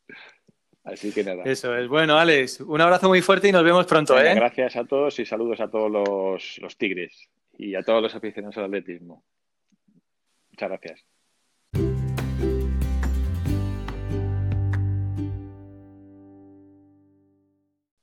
Y a continuación tenemos el lujo de contar con Pedro Rumbao, vicepresidente de Mapoma y CEO del Maratón de Madrid, o, bueno, como es conocido ahora mismo, el EDP Rock and Roll Madrid Maratón, Media Maratón y 10K también. ¿Qué tal, Pedro? ¿Cómo estás? Hola, Agustín, muy buenas. Pues bien, eh, cuidamos de la salud, que es lo importante en estos momentos. sí, sí desde, Luego que, desde luego que eso, eso nos ha quedado claro ahora con esta crisis, ¿no? Luego ya otra película ya es la, la cuestión laboral, ¿verdad? Pero, pero bueno, nos toca aguantar un chaparrón. Bueno, pues sí, la verdad es que sí. Tenemos encima un, chaparrón sanitario que creo que lo estamos superando y sin ninguna duda lo vamos a, superar entre todos. Y luego, pues el siguiente chaparrón que yo le llamaría diluvio para, para nosotros, para nuestro sector, sí, es el económico y el de las pruebas de, y lo sé, la organización de eventos. Y este es un buen chaparrón, nada, que ver con aquel del 2015 o 2014, no recuerdo qué año fue, la que cayó, ¿eh? pero, pero bueno, ojalá, ojalá fuese el chaparrón es el que tuviésemos que estar aguantando, ¿verdad? Fue en el 2015, sí, fue el 2015 y eso fue un chaparrón, el diluvio junto. Fue dar la salida, recuerdo que fue dar la salida eh, y, y, empezar a chispear, a chispear y, se, y a la media hora fue el diluvio universal. Eh, creíamos que nos colapsaba todo, los servicios de cronometraje. Yo tenía mis dudas de que la, gente que teníamos en el, recorrido, en los puestos de avituallamiento, los sanitarios, no salieran corriendo, pero bueno. Eh, fue una gran prueba para nuestra organización, sí, sí, recuerdo. de, esto de intentar eh, estresar el modelo de trabajo y, y, efectivamente ver que funcionaba, ¿no? En una situación extrema.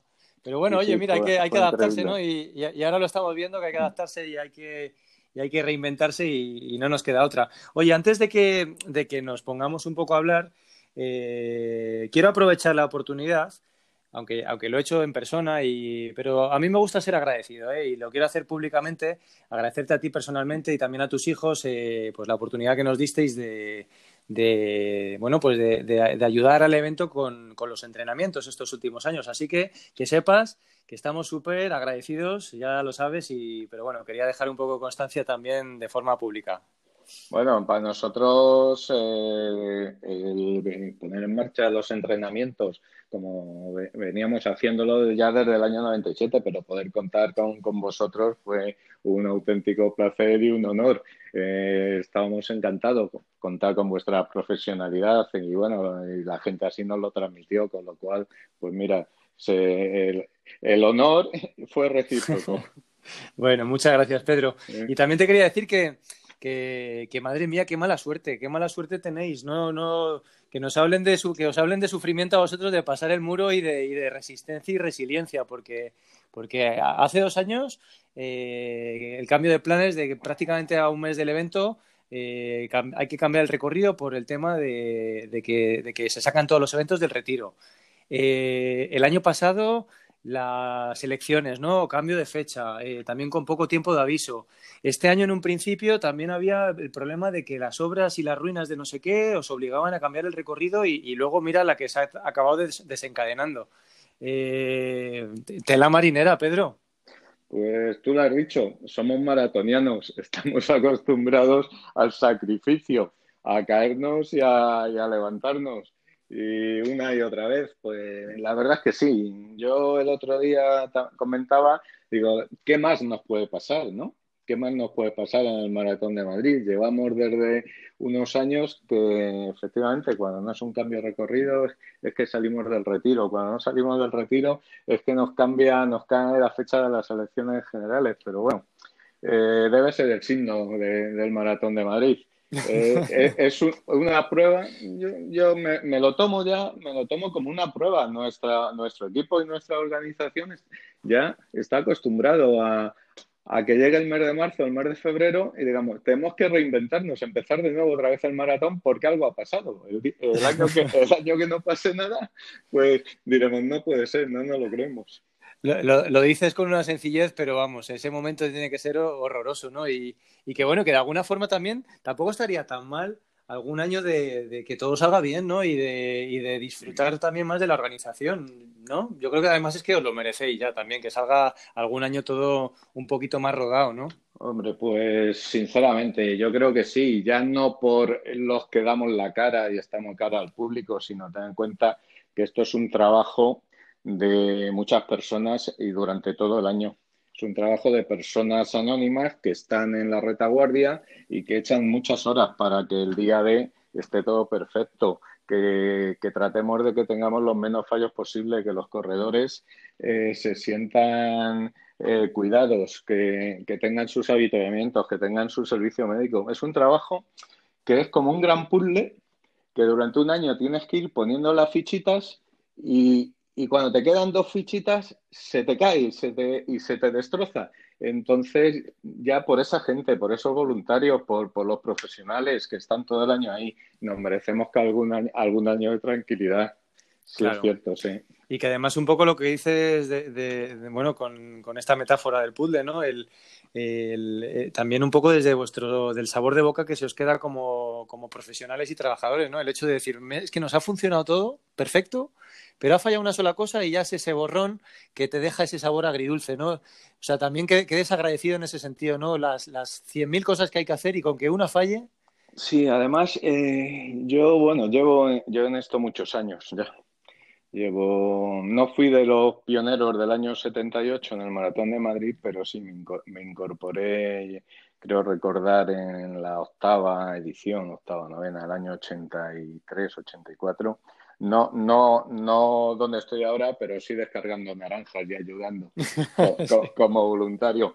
Pero sí, es, es un sabor ingrato porque, porque cuidas hasta el mínimo detalle. Tienes que montar una gran infraestructura en la calle de un día para otro. Eh, que, que, no es un estadio donde lo tienes, abres las puertas y, la gente lo llena. No, no. Tienes que montar todo en la calle. Eh, que no te falle nada, cuidar el, mínimo detalle. Y muchas veces tienes un sinsabor de, por los propios corredores, que afortunadamente solo, son los menos y cada día son menos. Pero sí, cuando dices, no, es que el agua me la tengo que dar un poco más fría, no, es que a mí el agua me gusta más caliente, no, es que la bolsa del corredor. Eh, y, entonces, eh, yo esas críticas pues ya las, las asumo, porque ya, pues, como decía Luis Aragonés, tengo el culo pelado, ¿no? Eh, eh, entonces las asumo, pero, pero la, gente que se incorpora nueva y que está todo el año dejándose horas y horas y horas de, su trabajo, y sobre todo los voluntarios que lo dan todo, que reciban ese tipo de, de críticas a mí me duele, a mí me duele muchísimo. Sí, sí, cuando además, bueno, pues muchos voluntarios pues eh, si, a los corredores ya nos cuesta muchas veces el madrugón de tal y claro, que el voluntario muchas veces lleva dos horas más, ¿no? Se levanta dos horas antes a pasar frío, a estar allí de noche y a dedicar el tiempo del domingo que podría estar haciendo él la carrera o simplemente pasando tiempo con su familia, pues lo está entregando ahí por la causa, ¿no? Y, y luego muchas veces lo que Sí, lo que dices tú, ¿no? Que la gente a veces, pues nos quejamos por tonterías que no son importantes realmente, ¿no? Hombre, pues yo, yo entiendo que alguien se queje por un fallo, por un fallo gordo, que, pero por, por tonterías y que muchas veces eh, lo he visto y lo he presenciado, eh, eh no sé, a, la llegada a meta. Oye, dame una medalla para mi primo, para mi hijo, para mi amigo que no ha podido venir. O, aquí en Madrid somos muy permisivos con el paso de los niños por, por el arco de meta, porque entendemos que no es un campeonato del mundo y que que, tiene que ser la fiesta de la ciudad, tiene que ser la fiesta de los corredores. Entonces somos permisivos con que los papás pasen por debajo y entren con, sus hijos, a pesar del riesgo que eso conlleva, pero eh, el que intente que le demos la medalla al niño y si el voluntario que lleva ahí muchas horas le dice, oye, mira, no, que esto es para, esto es para los corredores, no le pueden, se enfrentan a ellos, les insultan, es, eso desmoraliza, pero ya te digo que gracias y gracias a Dios y gracias a la sensibilidad eh, de, que están tomando los corredores, esto ya es, eh, queda casi en anécdota, ¿sabes? Sí, sí, sí, sí. Pero bueno, al final lo que dices tú, como tienes el culo pelado, pues también la digestión de estas críticas, aunque las tienes que atender y las tienes que solucionar y demás. Por supuesto. Pero bueno, ya no te, ya no te caen tan mal como, como en un principio, me imagino. para ti, Pedro. Sí, perdón. No, te, iba a decir que, que, mira, las críticas siempre son buenas porque te ayudan a mejorar, porque evidentemente no somos perfectos, cometemos fallos. Eh, eh, no depende, no depende, dependemos de, muchas circunstancias ese día, de, los camiones, del habituallamiento, de, muchas circunstancias ese día. Y es muy difícil coordinar lo que todo salga perfecto, cometemos fallos, pero que te critiquen por un fallo y te digan, oye, pues mira, he visto, no sé, que en el punto no sé qué, lo podríais mejorar haciendo esto. Bien, eso se admite porque nos ayuda a mejorar y nos ayuda a solventar eh, cosas pero, pero esas críticas son bien recibidas, pero el resto, la verdad es que, no las entiendo. Sí, las que son destructivas, ¿verdad? No tienen sentido, ¿no? En sí. Pero bueno, mira, te iba a preguntar, Pedro, ¿qué, qué, edición del maratón la recuerdas tú con, más cariño desde el punto de vista de organizador? Con más cariño, pues. Sí. Eh, hay varias, hay varias.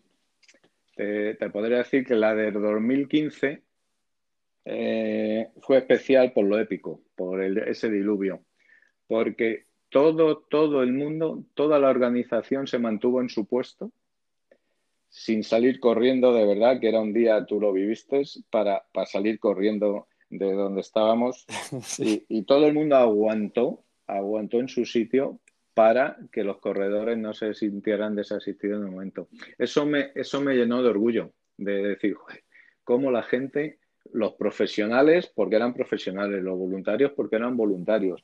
todo el equipo se, mantuvo ahí y, gracias eh, a ellos se, pudo realizar el maratón bajo el diluvio.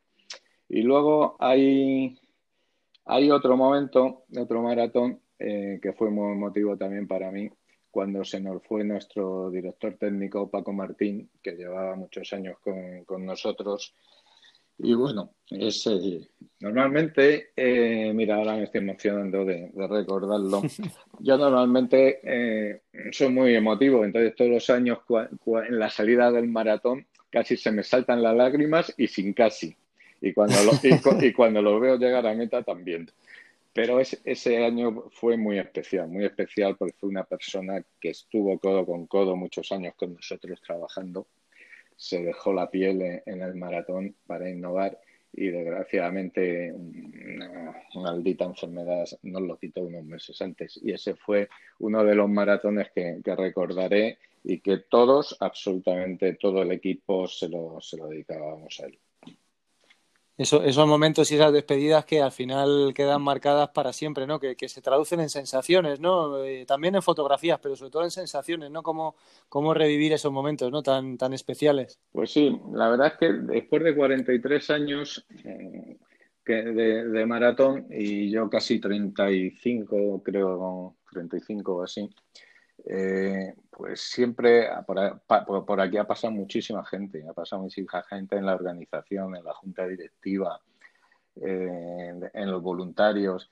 Y entonces, pues hay gente que, porque se, se, va yendo y entonces lo recuerdas y cuando abres la feria del corredor eh, te acuerdas que el encargado de, colocar era Pepito y que ya Pepito no está y que cuando la salida, bueno, pues son, son momentos muy emocionantes y, que, como te decía, yo soy muy emotivo y, siempre me acuerdo de toda esta gente que ha hecho que el Maratón de Madrid durante a lo largo de estos años esté donde esté ahora mismo. Oye, Pedro, y vamos a aprovechar eh, esta fibra para que nos vayamos más atrás y, precisamente me, cuentes eh, cómo fue esa primera vez que, bueno, pues que te implicaste en el maratón y por qué y por qué también. esto, esto es gracioso. yo, eh, mi, profesión es asesor fiscal, ¿no? Entonces, eh, desde, desde el mar, a través de, un conocido, me dice, oye, eh, yo venía del mundo del judo. Yo he hecho judo desde, pequeñito y venía del, mundo del judo, pero bueno, un buen día me llama y dice, oye, que, que nos llaman, nos han llamado del Maratón de Madrid que tenemos que si tenemos que hacerle una auditoría. Maratón de Madrid.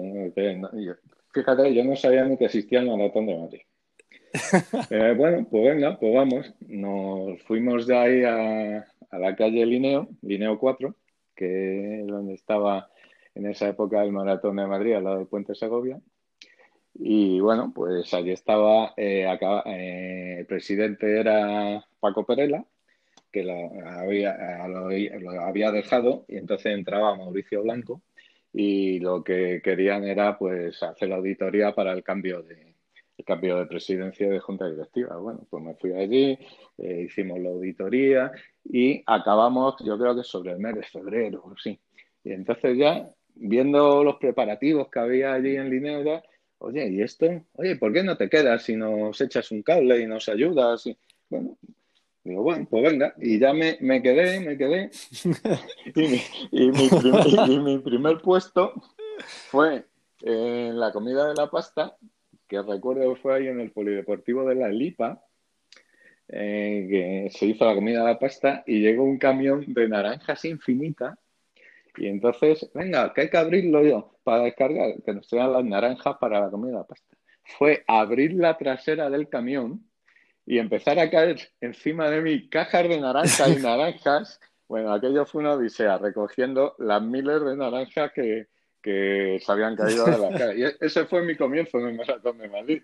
Y a partir de ahí, pues nada, me, Seguí primero por las tardes, unos ratitos para llevarle la contabilidad y ya, me fui involucrando, involucrando, de ahí pasé a la junta directiva, de ahí a vocal, de ahí, bueno, hasta el día de hoy. Así, ¿no? Resumido en un momento, ¿desde el año cuándo fue? Eso sería en el año 84, creo recordar, o así. Uf, yo estaba en proyecto en ese momento, Pedro, fíjate, con eso te digo todo. fíjate lo mayor que soy. Sí, y lo, y lo joven que soy yo, ¿eh? Y, estoy empezando todavía eh, a, caminar en este, en este largo camino. así que... Tú eres, eres, joven, pero tienes un amplio bagaje y experiencia en esto.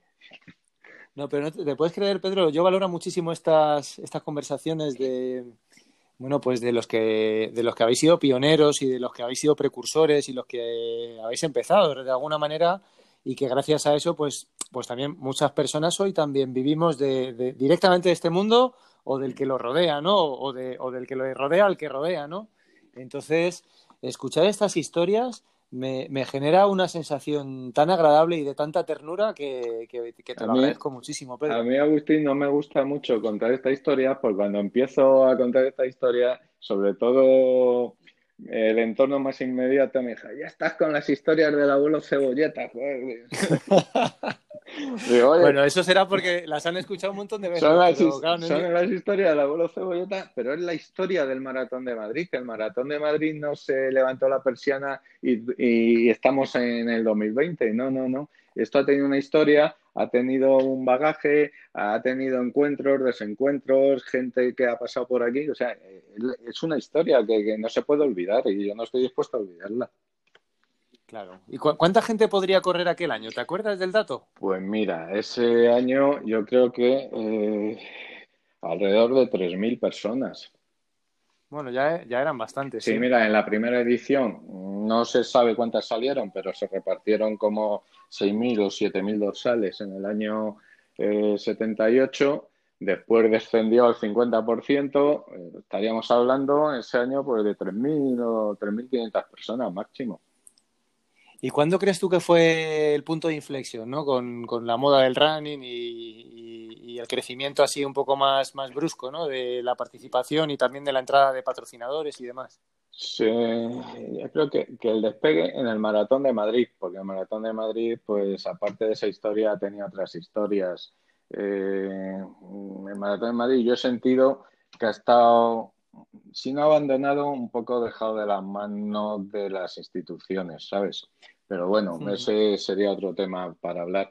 Pero ah, contestando a tu pregunta, yo creo que a finales de los 90 a partir del año 96, 97 empezó el, despegue y el boom con la incorporación eh, de patrocinadores importantes y, las cifras de corredores se fueron y ya en la primera, en la primera década del año del siglo XXI eso ya, ya fue el despegue total. Ahí ya empezó a salir competencia, empezó todo el mundo a correr. Mira, por ejemplo, los compañeros de Motorpress, Fran y Yola, ellos, nos comentaban, claro, crearon la carrera de la mujer creo que nos han comentado en 2000, 2004, hace, hace 16 años. Sí, claro, yo, eh, yo a Frank le he dicho muchas veces, digo, la primera carrera de la mujer no la habéis hecho vosotros. La primera carrera de la mujer la hizo Mapoma en el año 80 y, y algo, a finales de los 80, que fue la carrera a Bonn. Ajá. O sea, hicimos un par de ediciones, creo, para, para, la mujer, pero bueno, en esa época te imaginas tú la participación femenina que teníamos, ¿no? A pesar de que la patrocinaba BOM. Pero sí, la carrera de la mujer con, con Frank, pues ha sido un, auténtico éxito y, la verdad es que lo han hecho muy bien y lo están haciendo muy bien. Oye, Pedro, y luego el maratón siempre ha sido en primavera, eh, porque hubo un año, hubo un año que se hizo un maratón en Madrid, el maratón del milenio o algo así, creo recordar. No recuerdo muy bien cómo fue, ya, ya se me queda un poco difuminado el recuerdo. Bueno, eso, eso fue la competencia. no, sí, sí, algo fue así. El, maratón, el maratón de Madrid siempre ha sido en, el mes de abril, mayo.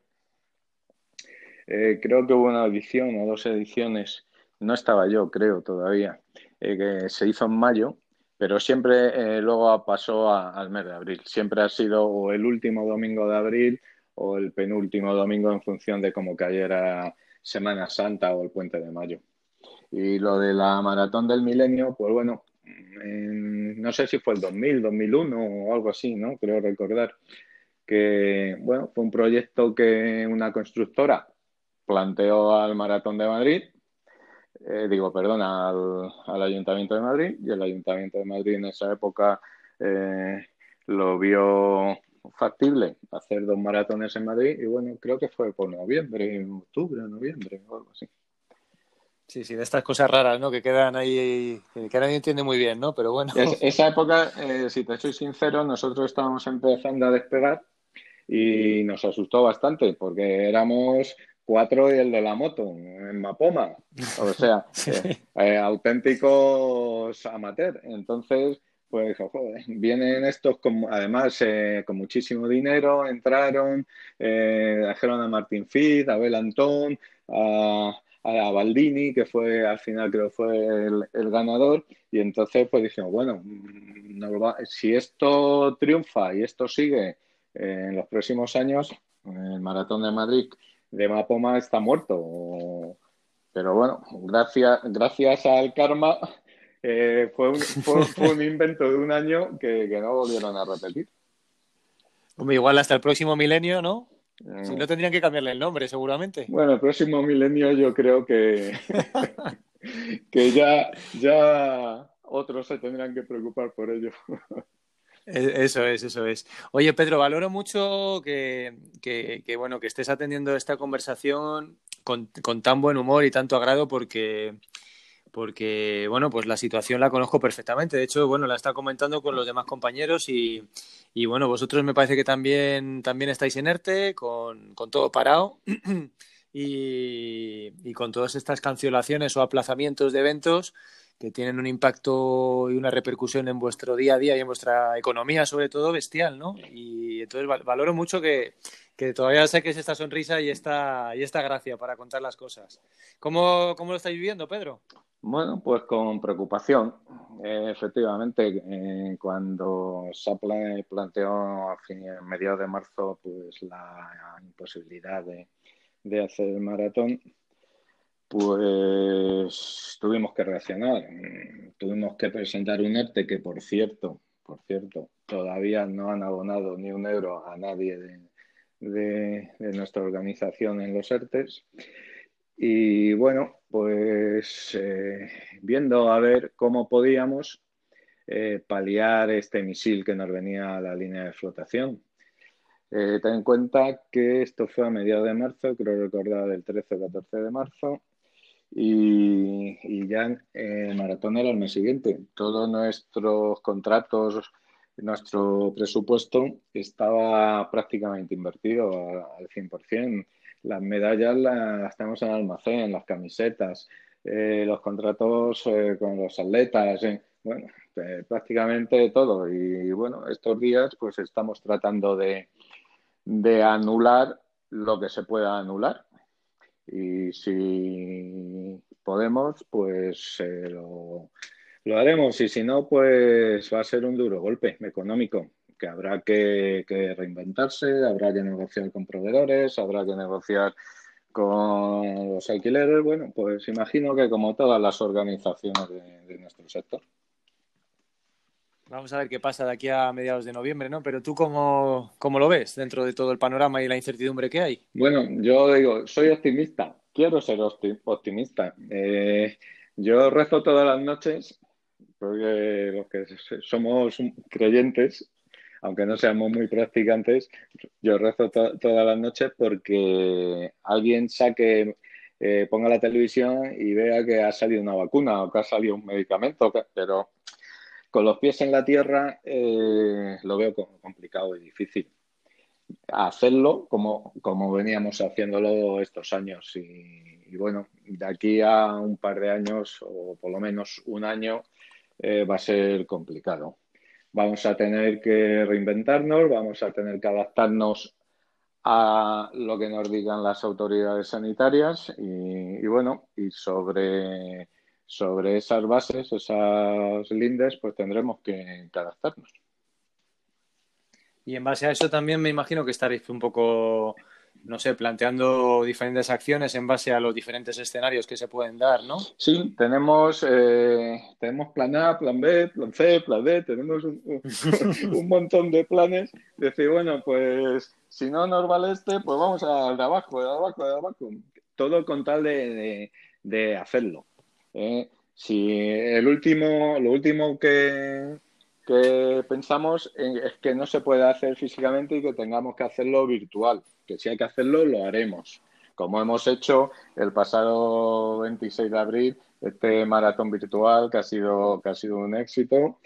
Total, 10.000 y pico inscritos de, 50 países, una barbaridad y que bueno, que al final los beneficios han ido, han ido a Caritas. Eh, nos reinventaremos, pero, pero ese es el último plan. Eh, los planes A, B y C pues es adaptarnos, decir, oye, pues qué limitación, como estamos viendo que en Alemania o en otros países, oye, los eventos eh, están limitados a 5.000 personas. Bueno, pues tendremos que, ver cómo nos adaptamos nuestro maratón a 5.000 personas. Que no se puede hacer la feria del corredor tal como la tenemos concebida de todos estos años. Pues, pues eh, haremos otro tipo de feria o suspenderemos la feria y haremos la entrega de dorsales, eh, pondremos las medidas, tomaremos la temperatura, eh, pondremos geles, mascarillas, no sé. Eh, todo, sobre todo la seguridad de, los participantes y de los miembros de la organización, por supuesto. Pero nos adaptaremos a, a las reglas del juego, no nos queda otra.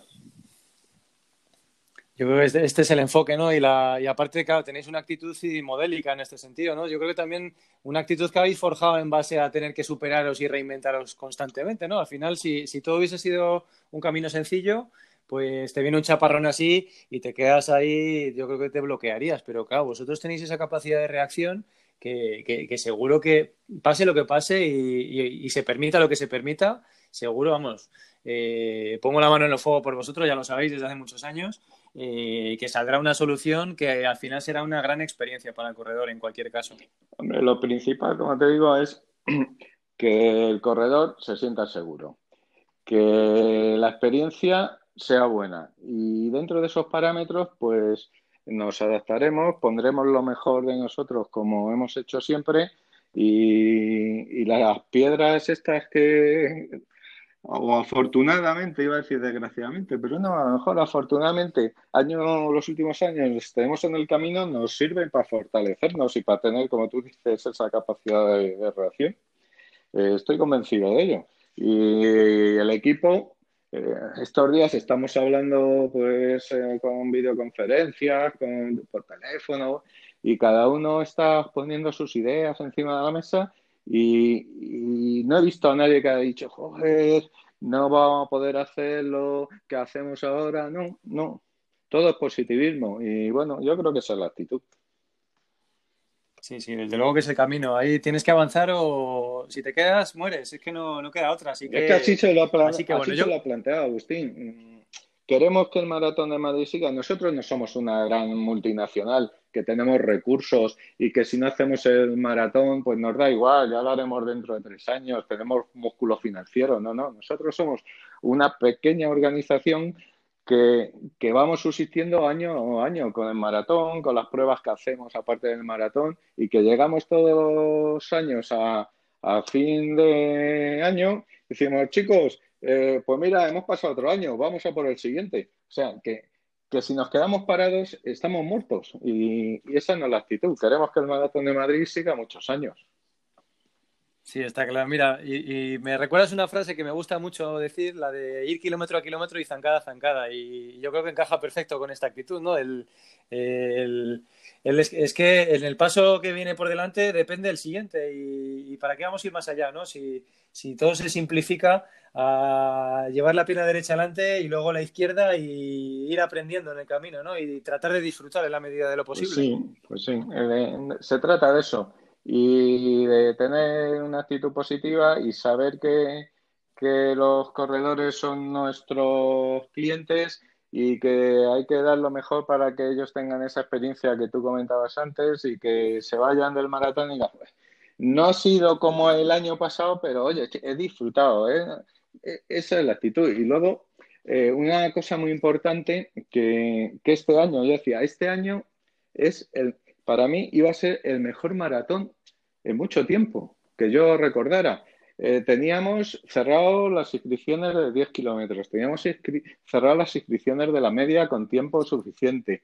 El maratón iba, pues, eh, viento en popa. Los patrocinadores eh, lo teníamos todo. Y, y, entonces el ayuntamiento de Madrid, por primera vez, está, bueno, por primera vez, eh, quiero decir, no quiero, no quiero hablar mal de los que han estado anteriormente, pero eh, tenemos en la dirección general una persona que, nos entiende, igual que nos entendía eh, Odriozola. Eh, viene del mundo del running, en la, en la, de, la delegada también.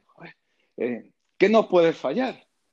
Era, era el año perfecto. Pues mira, no, un maldito virus nos ha venido al traste con todo, pero bueno, eh, las personas que en el ayuntamiento siguen estando, estamos coordinando lo que podemos, porque ellos ahora, imagínate, están súper saturados con los cambios de calendario encajando.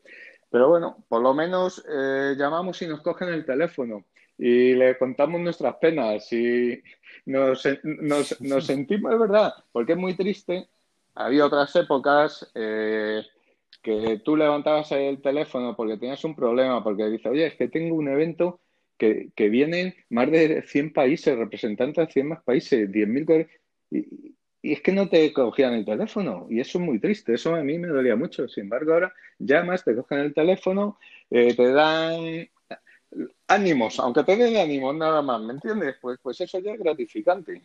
Entonces, pues, claro. pues vamos a seguir y vamos a, verás como en noviembre lo haremos de una manera u otra y seguramente ya el año que viene nos salimos otra vez. Yo creo que sí, yo creo que la lectura de todo esto, Pedro, es que pues esta movida no es culpa de nadie y lo que estabas diciendo antes de que, de que este año era perfecto, pues yo, yo, creo que la lectura de eso es que es el resultante de muchos trabajo, muchos años del trabajo bien hecho. Es, es el, eh, iba a ser el premio, ¿no? Este año iba a ser quizá ese que comentábamos antes, en el que todo iba a ir mucho más rodado. Pero bueno, habrá que esperar. Yo confío en que va a salir todo bien, seguro, Pedro, y más con esa actitud y más con lo bien que trabajáis.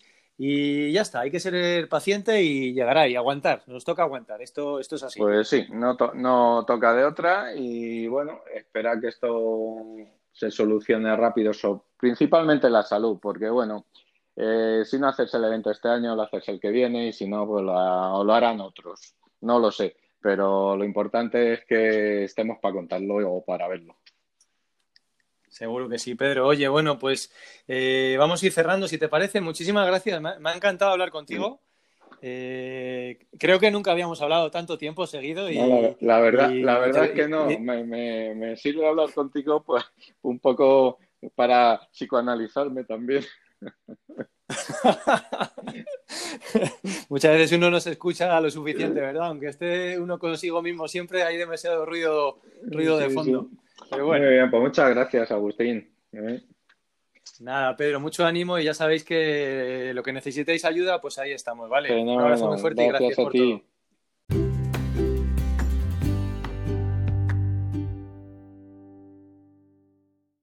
Bueno, amigos, y la última invitada de este episodio, invitada de lujo, eh, Alicia Martín, directora general de deporte del Ayuntamiento de Madrid.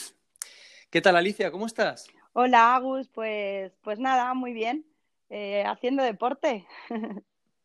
En, la medida de lo posible, ¿no? Lo que nos dejan al final y, con, la, y con, la, prudencia y precaución que, también, que también toca, ¿no?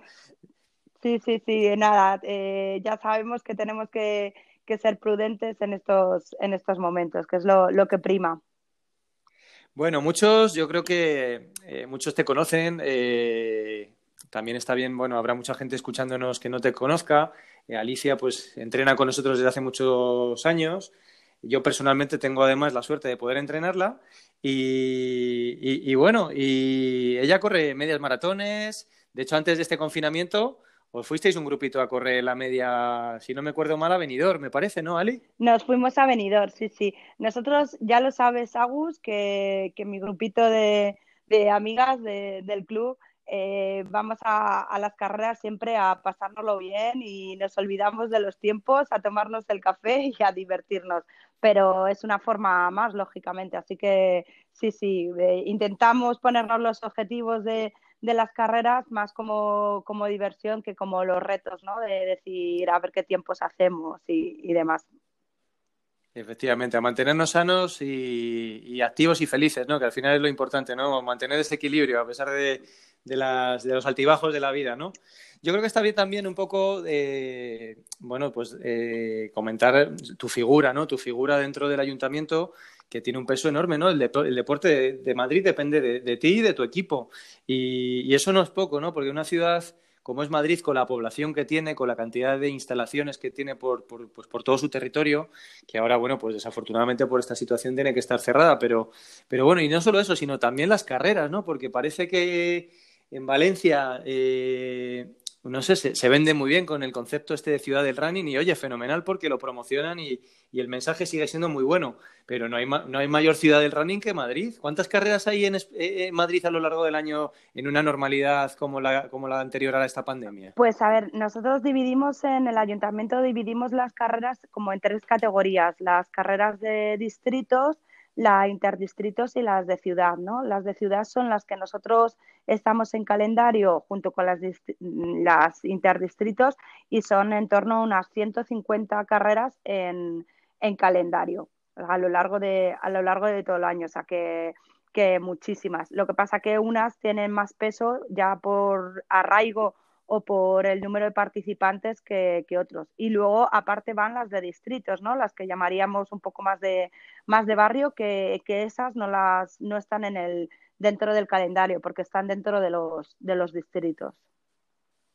Y esto sin contar, claro, sin contar lo que es la comunidad, ¿no? Que, esto al final lo vuestro es, vuestra competencia es, es, Madrid capital, pero luego todas estas carreras que hay en los pueblos, que, no sé la cantidad que pueda haber, pero, pero claro, si ya solamente en el territorio del municipio de Madrid son 150 carreras, que esto quiere decir eh, una media de tres carreras cada fin de semana, o sea que es que, es que la oferta es, es, muy amplia, o sea que en ese sentido eh, no sé si somos conscientes o lo valoramos eh, habitualmente, pero tenemos una oferta de carreras por todas las zonas y de muchas tipologías que es una suerte. Eso hay que reconocerlo junto, junto con la suerte que tenemos por estar en Madrid, que es una de las ciudades con más parques también de, Europa y del mundo probablemente.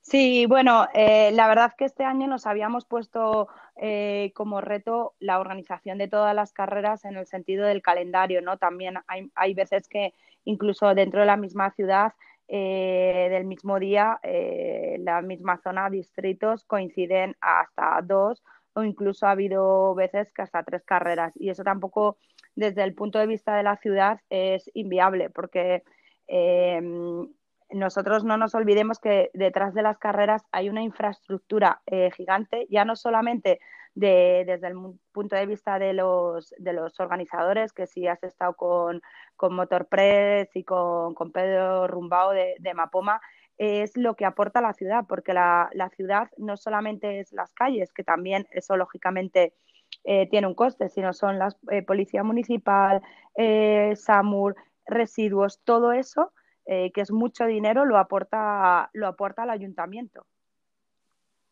Y lo aporta al final, bueno, pues haciendo toda esta labor de promoción de hábitos de vida saludable, que es tan importante para la sociedad y que, y que, y que no solamente es lo importante las competiciones y el deporte así más competitivo, sino que también está esta, esta rama más de salud y de bienestar pues, pues vamos, pues de esta manera se fomenta de una manera ya espectacular, pero yo creo que a veces no somos conscientes de todo lo que mueve una carrera detrás, ¿no? Y, y los diferentes players, ¿no? Que, que, aportan una cosa o aportan otra y que, y que ese, ese, trabajo coordinado entre estas empresas o clubes junto con el ayuntamiento y, y, la, y bueno, policía y los demás y los demás implicados, pues, pues, pues es clave para que al final todo salga bien. Eso, eso es así, trabajo coordinado. Lo que pasa es que, claro, en vuestro caso es trabajo coordinado por 150, Sí, bueno, nosotros lo que realmente hacemos en, en, en el área delegada de deportes, en la Dirección General de Deportes, lo que hacemos es eh, hacer viable o no viable eh, los proyectos deportivos. Es decir, nos llegan eh, los proyectos de carreras y nosotros decimos, pues, pues adelante. Y luego ya eh, para un poco os explico cómo funciona para que poder entenderlo. Luego ya va a la oficina de actos públicos y ahí ellos son los que dan los permisos, el resto de permisos de, pues eso, con policías, con, todos los con todos los demás servicios. Entonces, realmente eh, eh, estamos todo muy, muy, muy coordinados para que poder hacer viable. Lo que pasa que cada uno dentro de, sus, de su ámbito de competencias, claro. Y luego está la gente que, claro, justo le pilla ese corte de tráfico con un domingo cuando quería. esto yo creo que va a ser perpetuo, ¿no? Al final, al final nunca yo a gusto de todos, pero bueno, yo creo que esto es, de lo que se trata la convivencia en un. Sí, es, mira, os voy a contar un secreto, porque, bueno, no creo que sea secreto porque todo el mundo se daría cuenta de los que corremos normalmente los fines de semana, ¿no? Pero siempre decimos, jolín, porque muchos terminan en, Paseo del Prado y porque siempre es así. Y bueno, este año hemos tenido encima un problema con el tema de que éramos eh, capital, eh, nos se postulaba para, para, la UNESCO y era todo ese estaba un poco como protegido, ¿no? Pero siempre todos terminan en Paseo del Prado y, siempre decíamos, ¿y por qué? ¿Para Castellana arriba, abajo? Bueno, pues es que eh, justamente eh, lo que es todo ese término eh, da para que por arriba eh, los puentes puedas pasar de lo que es un barrio, un distrito a otro. Entonces, para, para lo que es policía, para emergencias, era vital poder tener esas escapatorias. Y de hecho, los recorridos, y se vuelven locos, pueden decir los organizadores de carreras para pues lo que ellos llaman no hacer ratoneras, porque claro, si cortas calles y no tienes salida, eh, no, no, es viable. Entonces, muchas veces se hacen ahí eh, simplemente por, por, por, eso, porque, porque es muy importante que la ciudad, lógicamente, no se quede atrapada, ¿no? Por, porque durante una hora, dos, o depende del tipo de carrera, eh, no puedan ir de transportes, sobre todo de emergencias y demás, de un sitio a otro. Eso ahí está la complejidad y, parece fácil, ¿eh? Mm. pero tiene, tiene tantos elementos que la organización de este tipo de eventos que, que, bueno, pero bueno, ¿qué le vamos a hacer? Ahora, ahora estamos con otra, con otra, otro panorama, ¿no? Eh, y no sabemos muy bien cómo va a evolucionar esto. ¿Tú, tú qué crees que va a pasar, Ali, en lo que falta de, A ver, a mí me encantaría que, que, esto evolucionara muy positivamente y que, y que pudiéramos eh, retomar todo con total normalidad. Pero creo que mm, que ahora el discurso tenemos, eh, sobre todo los, que nos dedicamos a esto un poco más de la, parte directiva, eh, ser muy prudentes en todos los pasos que, que, demos. Yo, yo no lo veo no lo veo muy viable a corto, a corto plazo, pero simplemente porque una de las premisas más importantes que, que hay con el tema del, del COVID es, es la distancia, el distanciamiento social, o sea, es que es así. Y, claro, todos los que nos estáis escuchando y los que vivimos esto, sabemos que en una carrera popular el distanciamiento eh, social es inviable, no solamente en la salida, sino también en la llegada y luego durante, porque, bueno, vale, puedes encontrar avenidas eh, muy anchas y no coger el rebufo y demás, pero es muy, muy, muy complicado con, con las miles de personas que normalmente se dan en, una, en unas carreras. Entonces, yo intento mm, no perder el ánimo, pero tampoco en ese sentido soy muy, soy muy optimista y sobre todo, sobre todo es que eh, ahora tenemos que cambiar un poco el chip y lo que tenemos que dedicarnos es a, a pensar en que todo esto se hace al final por la, por la salud ¿no? y, por, y por la seguridad de todos los ciudadanos, que, jolín, madre mía, han dado los sanitarios ahí su, su vida y, todos sus, sus, recursos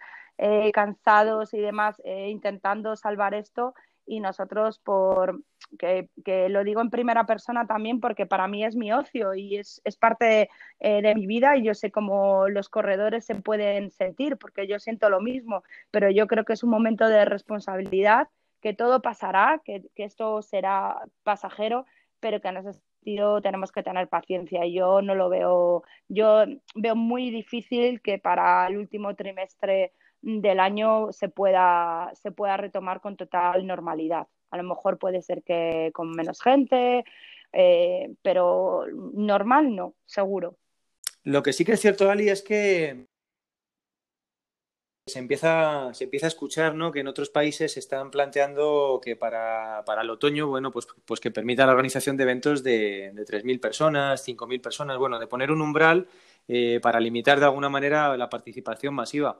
Pero sobre esto que comentas del distanciamiento social, eh, está claro que con 40.000 personas, una muchedumbre tan grande, eh, pues es inviable, pero, pero con 5.000 personas el distanciamiento social también es muy complicado de mantener, ¿no? ¿Cómo, o sea, ¿cómo se puede poner ese umbral realmente para, para garantizar esa, esa seguridad del corredor, ¿no? Claro, yo creo que, que por eso mm, en ese sentido tenemos que ser prudentes, porque es que mantener una distancia eh, eh, de dos metros entre unos y otros, hombre, que se pueden hacer lógicamente que una salida, en vez de hacerla en una distancia de 500 metros, a lo mejor es incluso hasta, eh, no sé, pues un kilómetro, ¿no? Y por tandas y demás, a lo mejor puede ser, habrá que reinventarse, lo único es que ahora mismo eh, no está encima de la mesa, sobre todo porque estamos todavía en, plena, en plena, no tanto, ¿no? Pero estamos todavía confinados y estamos poco a poco en la desescalada. Entonces,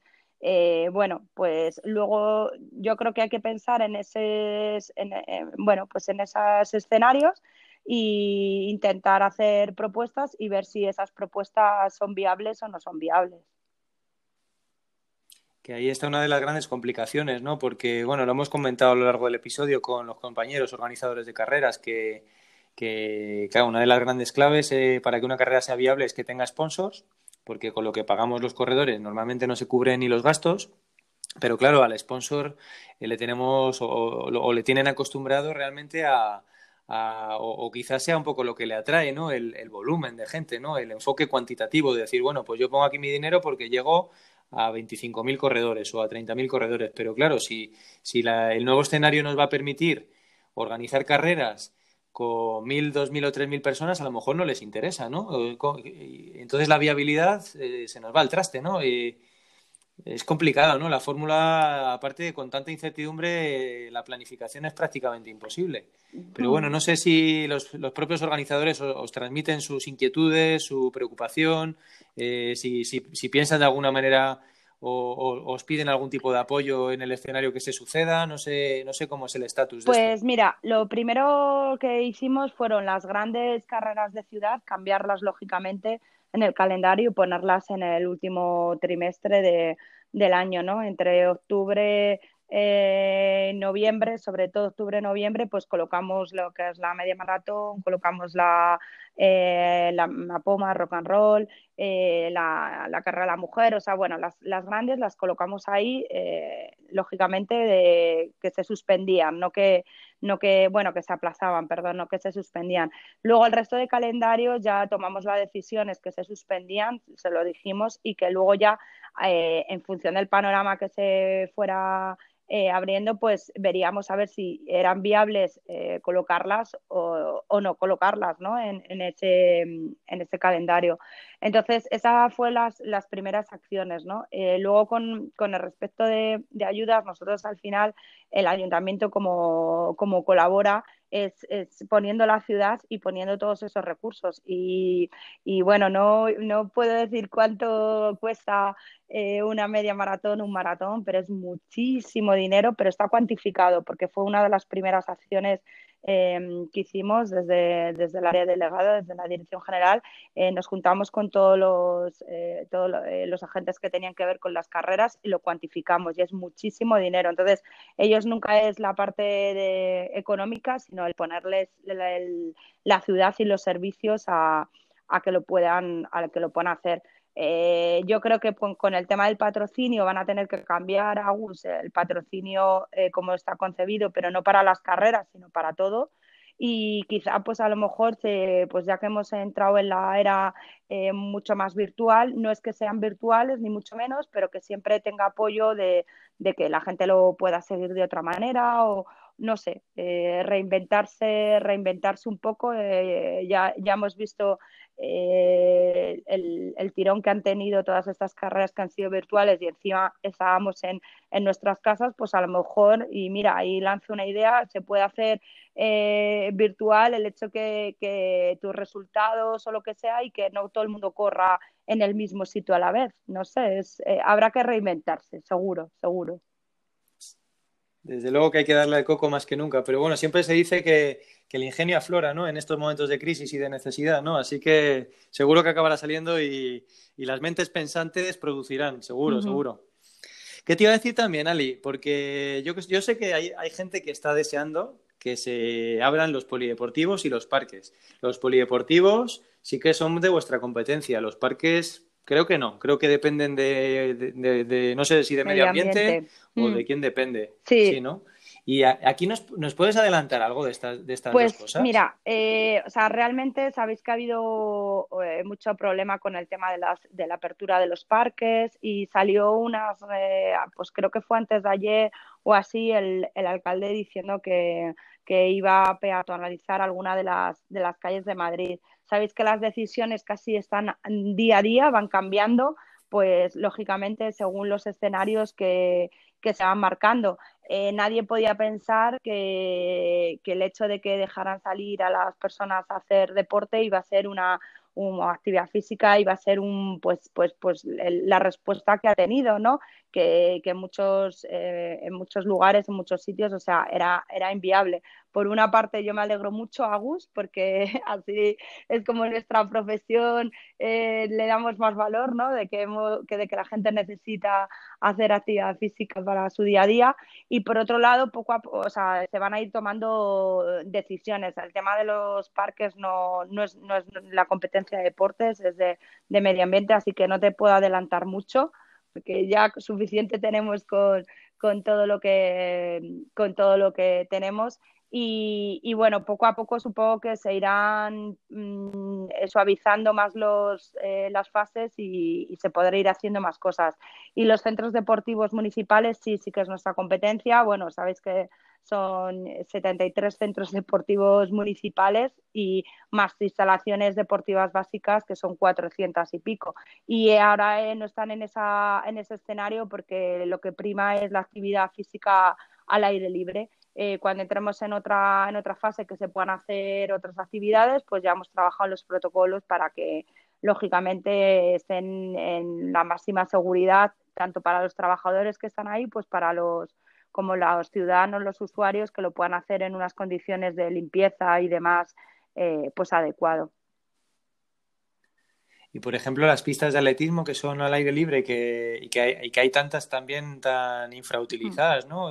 vamos, nosotros en nuestro caso, Adri, Samu y yo eh, somos habituales usuarios de, de la pista de Orcasitas y hay veces que estamos solos normalmente. No sé si, si, si va a haber un repunte. Ojalá haya un repunte en la práctica deportiva también en esta línea, ¿no? No solamente en las calles. Pero ahí, eh, ¿cuándo consideráis que puede, que puede ser una fecha o aproximadamente que se pueda... En cuanto va por las, las fases de, ese escalonamiento y en cuanto se pueda hacer actividad física en centros deportivos que puedan ser al aire libre, ahí estarán a disposición.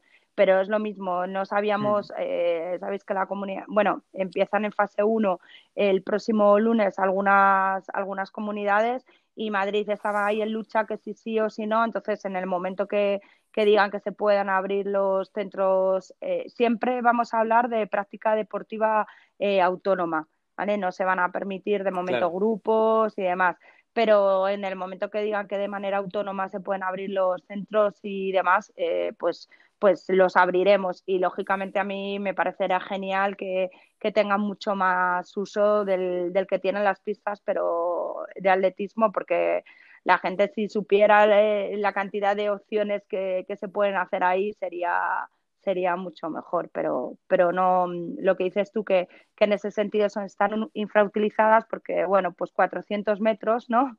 Al final piensas, pero ¿cuánto tiene el óvalo? Si tiene 500, ¿no? Y estamos... Sí, sí, sí, sí. Pues, pues eso, sí, sí. las vueltas.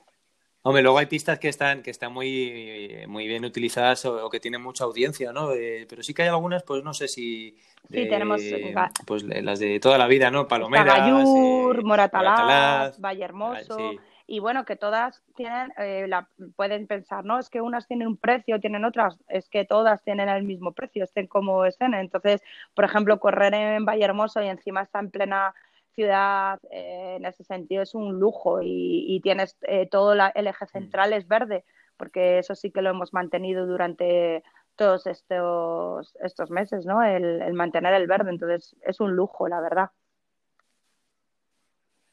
Bueno, Ali, pues oye, muchísimas gracias. Quiero terminar esta, esta intervención, eh, pues también un poco, oye, dándote públicamente la enhorabuena porque ya no solamente por el, por el puesto de responsabilidad que tienes, sino porque eres, eres la primera, ¿no? La primera persona de, que llega a una posición directiva y, en cuanto a lo que es el deporte en, nuestra ciudad, pero con nuestro perfil. Tú has estudiado INEF y esto no había pasado anteriormente nunca. La, la, dirección del deporte en todas las fases anteriores había tenido otros perfiles, pero no el perfil técnico de una persona cuya formación y cuyo origen es el deporte, la actividad física y el INEF.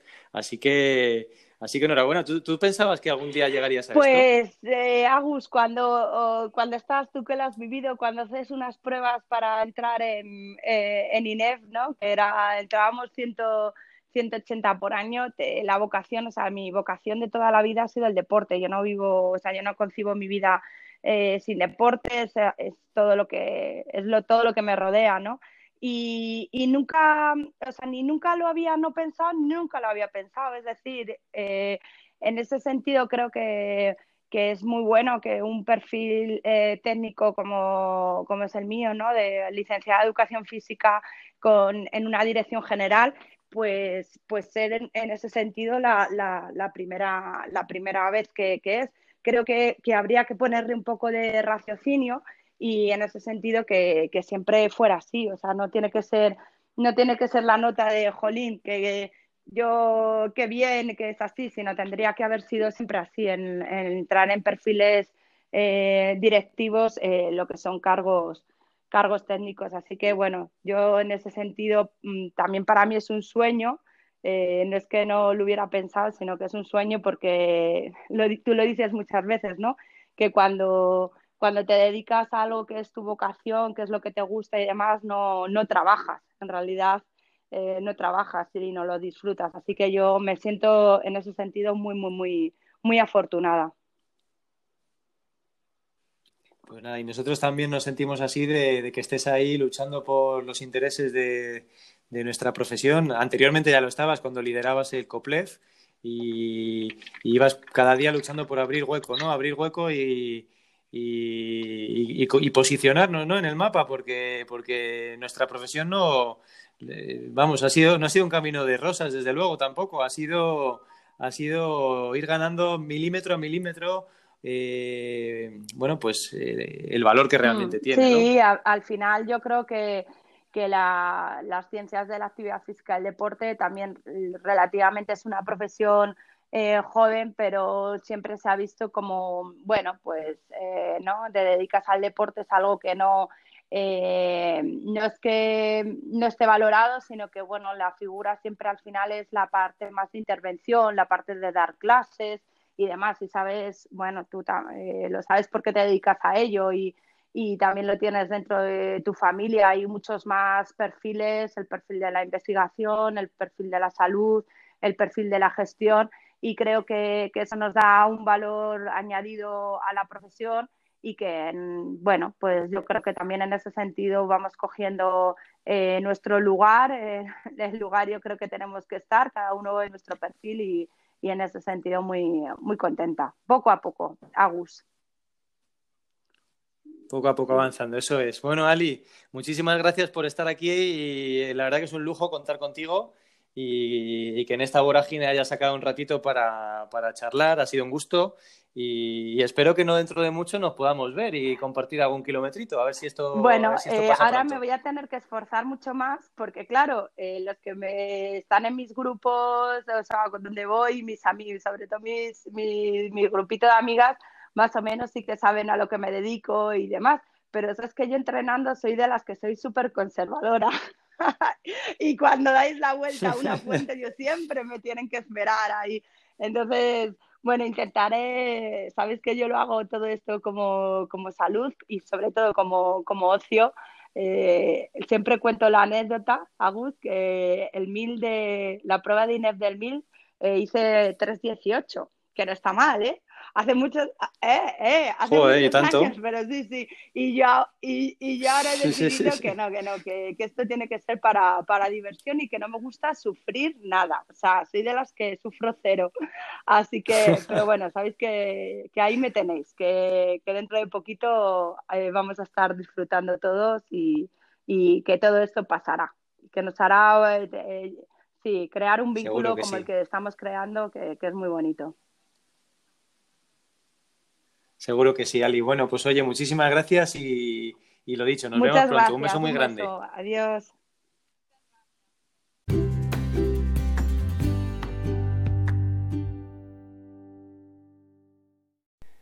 Bueno, pues comenzábamos el episodio hoy hablando del dolor y del sufrimiento, que era una frase de Buda que decía que el dolor era inevitable, pero que el sufrimiento era opcional. Y, la verdad que creo que hoy nuestros invitados no han podido ir más alineados con ese mensaje. Como a pesar de la tormenta en la que se encuentra cada uno de ellos, no pierden la sonrisa ni las ganas de luchar.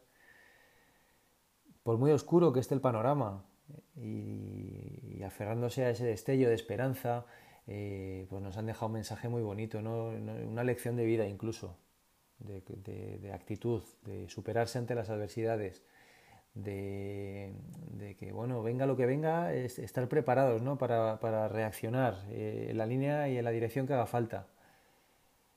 Y de también dispuestos bueno, pues a, luchar ¿no? por, lo que, por lo que vienen luchando muchos años, que, que es lo que más quieren. Así que lo tengo claro, ¿eh? del episodio de hoy me quedo con esto, sin lugar a dudas. ¿eh? De todo lo que hemos hablado me quedo con esto y bueno, y también con, la amabilidad con la que nos han tratado y, con su amistad. Y, de alguna forma, no sé si os habrá pasado también a vosotros, se me queda ese sabor de boca cuando, cuando estás viendo la meta de un maratón eh, a los corredores, cuando están entrando, ¿no? ¿Sabes lo que, el esfuerzo que les, ha, que les ha costado llegar allí? No solo ese día, ¿no? Sino también la preparación, el sufrimiento, ¿no? El, eh, esos días que a uno no le apetece entrenar, pero que se obliga, ¿no? El cómo sacrificas muchas cosas, cómo adaptas eh, tu vida y tu entorno para, para, para, ese momento, para ese único momento en el que estás afrontando esos últimos metros, en el que ya explotas, ¿no? Ese, ese, ese, ese sinfín de emociones que, es inigualable, ¿no? Y que, y, y que hace que ese momento sea eterno, que sea para siempre se me, se me ha quedado un poco ese sabor de boca, ¿no? De, esa, sonrisa final después del sufrimiento, ¿no? Y que el camino al final, hasta que uno llega a esa, meta, a ese último momento, pues, pues, pues está claro que va a haber, dolor, pero bueno, como decíamos con la frase de Buda, el sufrimiento es opcional, eh, todo depende de la actitud. Y eso sí que es una elección, ¿no? Es una elección que cada uno podemos tomar. Y yo creo que hoy los invitados, desde luego, eh, que nos han dado una lección en ese sentido y, les doy un aplauso. Pero a la vez se me, se me generan preguntas, ¿no? ¿Tendrá una cosa que ver con la otra? Que afronten así estas problemáticas y que a la vez corran maratones o, estén habituados a preparar carreras de larga distancia. ¿Estará relacionado? No sé, no sé si, si al menos eh, da que pensar, ¿no? Será una reflexión, ¿no? Eh, para ir meditando poco a poco. En cualquier caso, mm, creo que nos han ayudado a comprender mucho mejor todo y quizás a, humanizar un poco más las carreras, todo lo que hay detrás. Al final son personas ¿no? que, también tienen sus sueños y sus ilusiones y que, y que luchan por mejorar y, cada día a día bueno, pues se, esfuerzan por hacerlo. ¿no? ¿Qué pasará con ello? ¿Qué pasará con las carreras? Pues, pues bueno, no se puede saber aún. El tiempo lo dirá y tendremos que estar preparados, ¿no? Preparados para todas las opciones. Yo desde luego que les deseo lo mejor y, realmente espero que pase la tormenta pronto y vuelva, y, vuelva a lucir el sol, ese, ese sol luminoso en lo alto del cielo de Madrid. Y entre tanto, pues creo que deberemos estar preparados para todos esos escenarios, ¿no? Puede que este año haya carreras, puede que no, eh, puede que sí, pero con limitaciones. No sé, lo, lo, veremos con el tiempo. Si no las hay, bueno, pues tendremos que tener cuidado. Oye, tenemos que tener cuidado porque porque deberemos cuidarnos mucho desde el punto de vista de la motivación, no tener carreras. Estamos acostumbrados a tener siempre un horizonte concreto, con una fecha. Y si no lo tenemos, tendremos que pensar en qué vamos a hacer. Porque, porque hasta ahora era ese motor para muchos, ¿no? Ese motor que nos ayudaba a ser disciplinados en el día a día, a tener un motivo, una ilusión por la que luchar, por la que, no sé, esa gasolina, ¿no? Esa gasolina para que el motor siguiese funcionando en el día a día y de alguna forma pues tendremos que buscar esas maneras de estimularla para, para, bueno, pues no sé, para no acabar progresivamente confinados esta vez de forma voluntaria, ¿no? Esto podría ocurrir. ¿Qué le vamos a hacer? Tendremos que pensar, no sé, de forma existencial. Quizás este año, eh, pues lo importante sea otra cosa. Quizá lo importante no sea lo que vamos a hacer y quizá lo importante sea con quién lo vamos a hacer, ¿no? ¿No creéis? Bueno, pues nos vamos a ir despidiendo, eh, no sin antes volver a agradeceros que estéis ahí detrás y, esperando que os haya gustado este capítulo. Y hoy nos vamos a despedir con, Pablo Neruda, con una lectura que, voy a hacer a continuación. Así que, como siempre, gracias, hasta pronto, eh, nos vemos en el próximo episodio y feliz semana y felices kilómetros. Algunas veces encuentras en la vida una amistad especial ese alguien que al entrar en tu vida la cambia por completo. Ese alguien que te hace reír sin cesar. Ese alguien que te hace creer que en el mundo existen realmente cosas buenas. Ese alguien que te convence de que hay una puerta lista para que tú la abras. Esa es una amistad eterna. Cuando estás triste, y el mundo parece oscuro y vacío, esa amistad eterna levanta tu ánimo y hace que ese mundo oscuro y vacío de repente parezca brillante y pleno. Tu amistad eterna te ayuda en los momentos difíciles, tristes y de gran confusión. Si te alejas, tu amistad eterna te sigue. Si pierdes el camino, tu amistad eterna te guía y te alegra. Tu amistad eterna te lleva de la mano y te dice que todo va a salir bien. Si tú encuentras tal amistad, te sientes feliz y lleno de gozo, porque no tienes nada de qué preocuparte. Tienes una amistad para toda la vida, ya que una amistad eterna no tiene fin.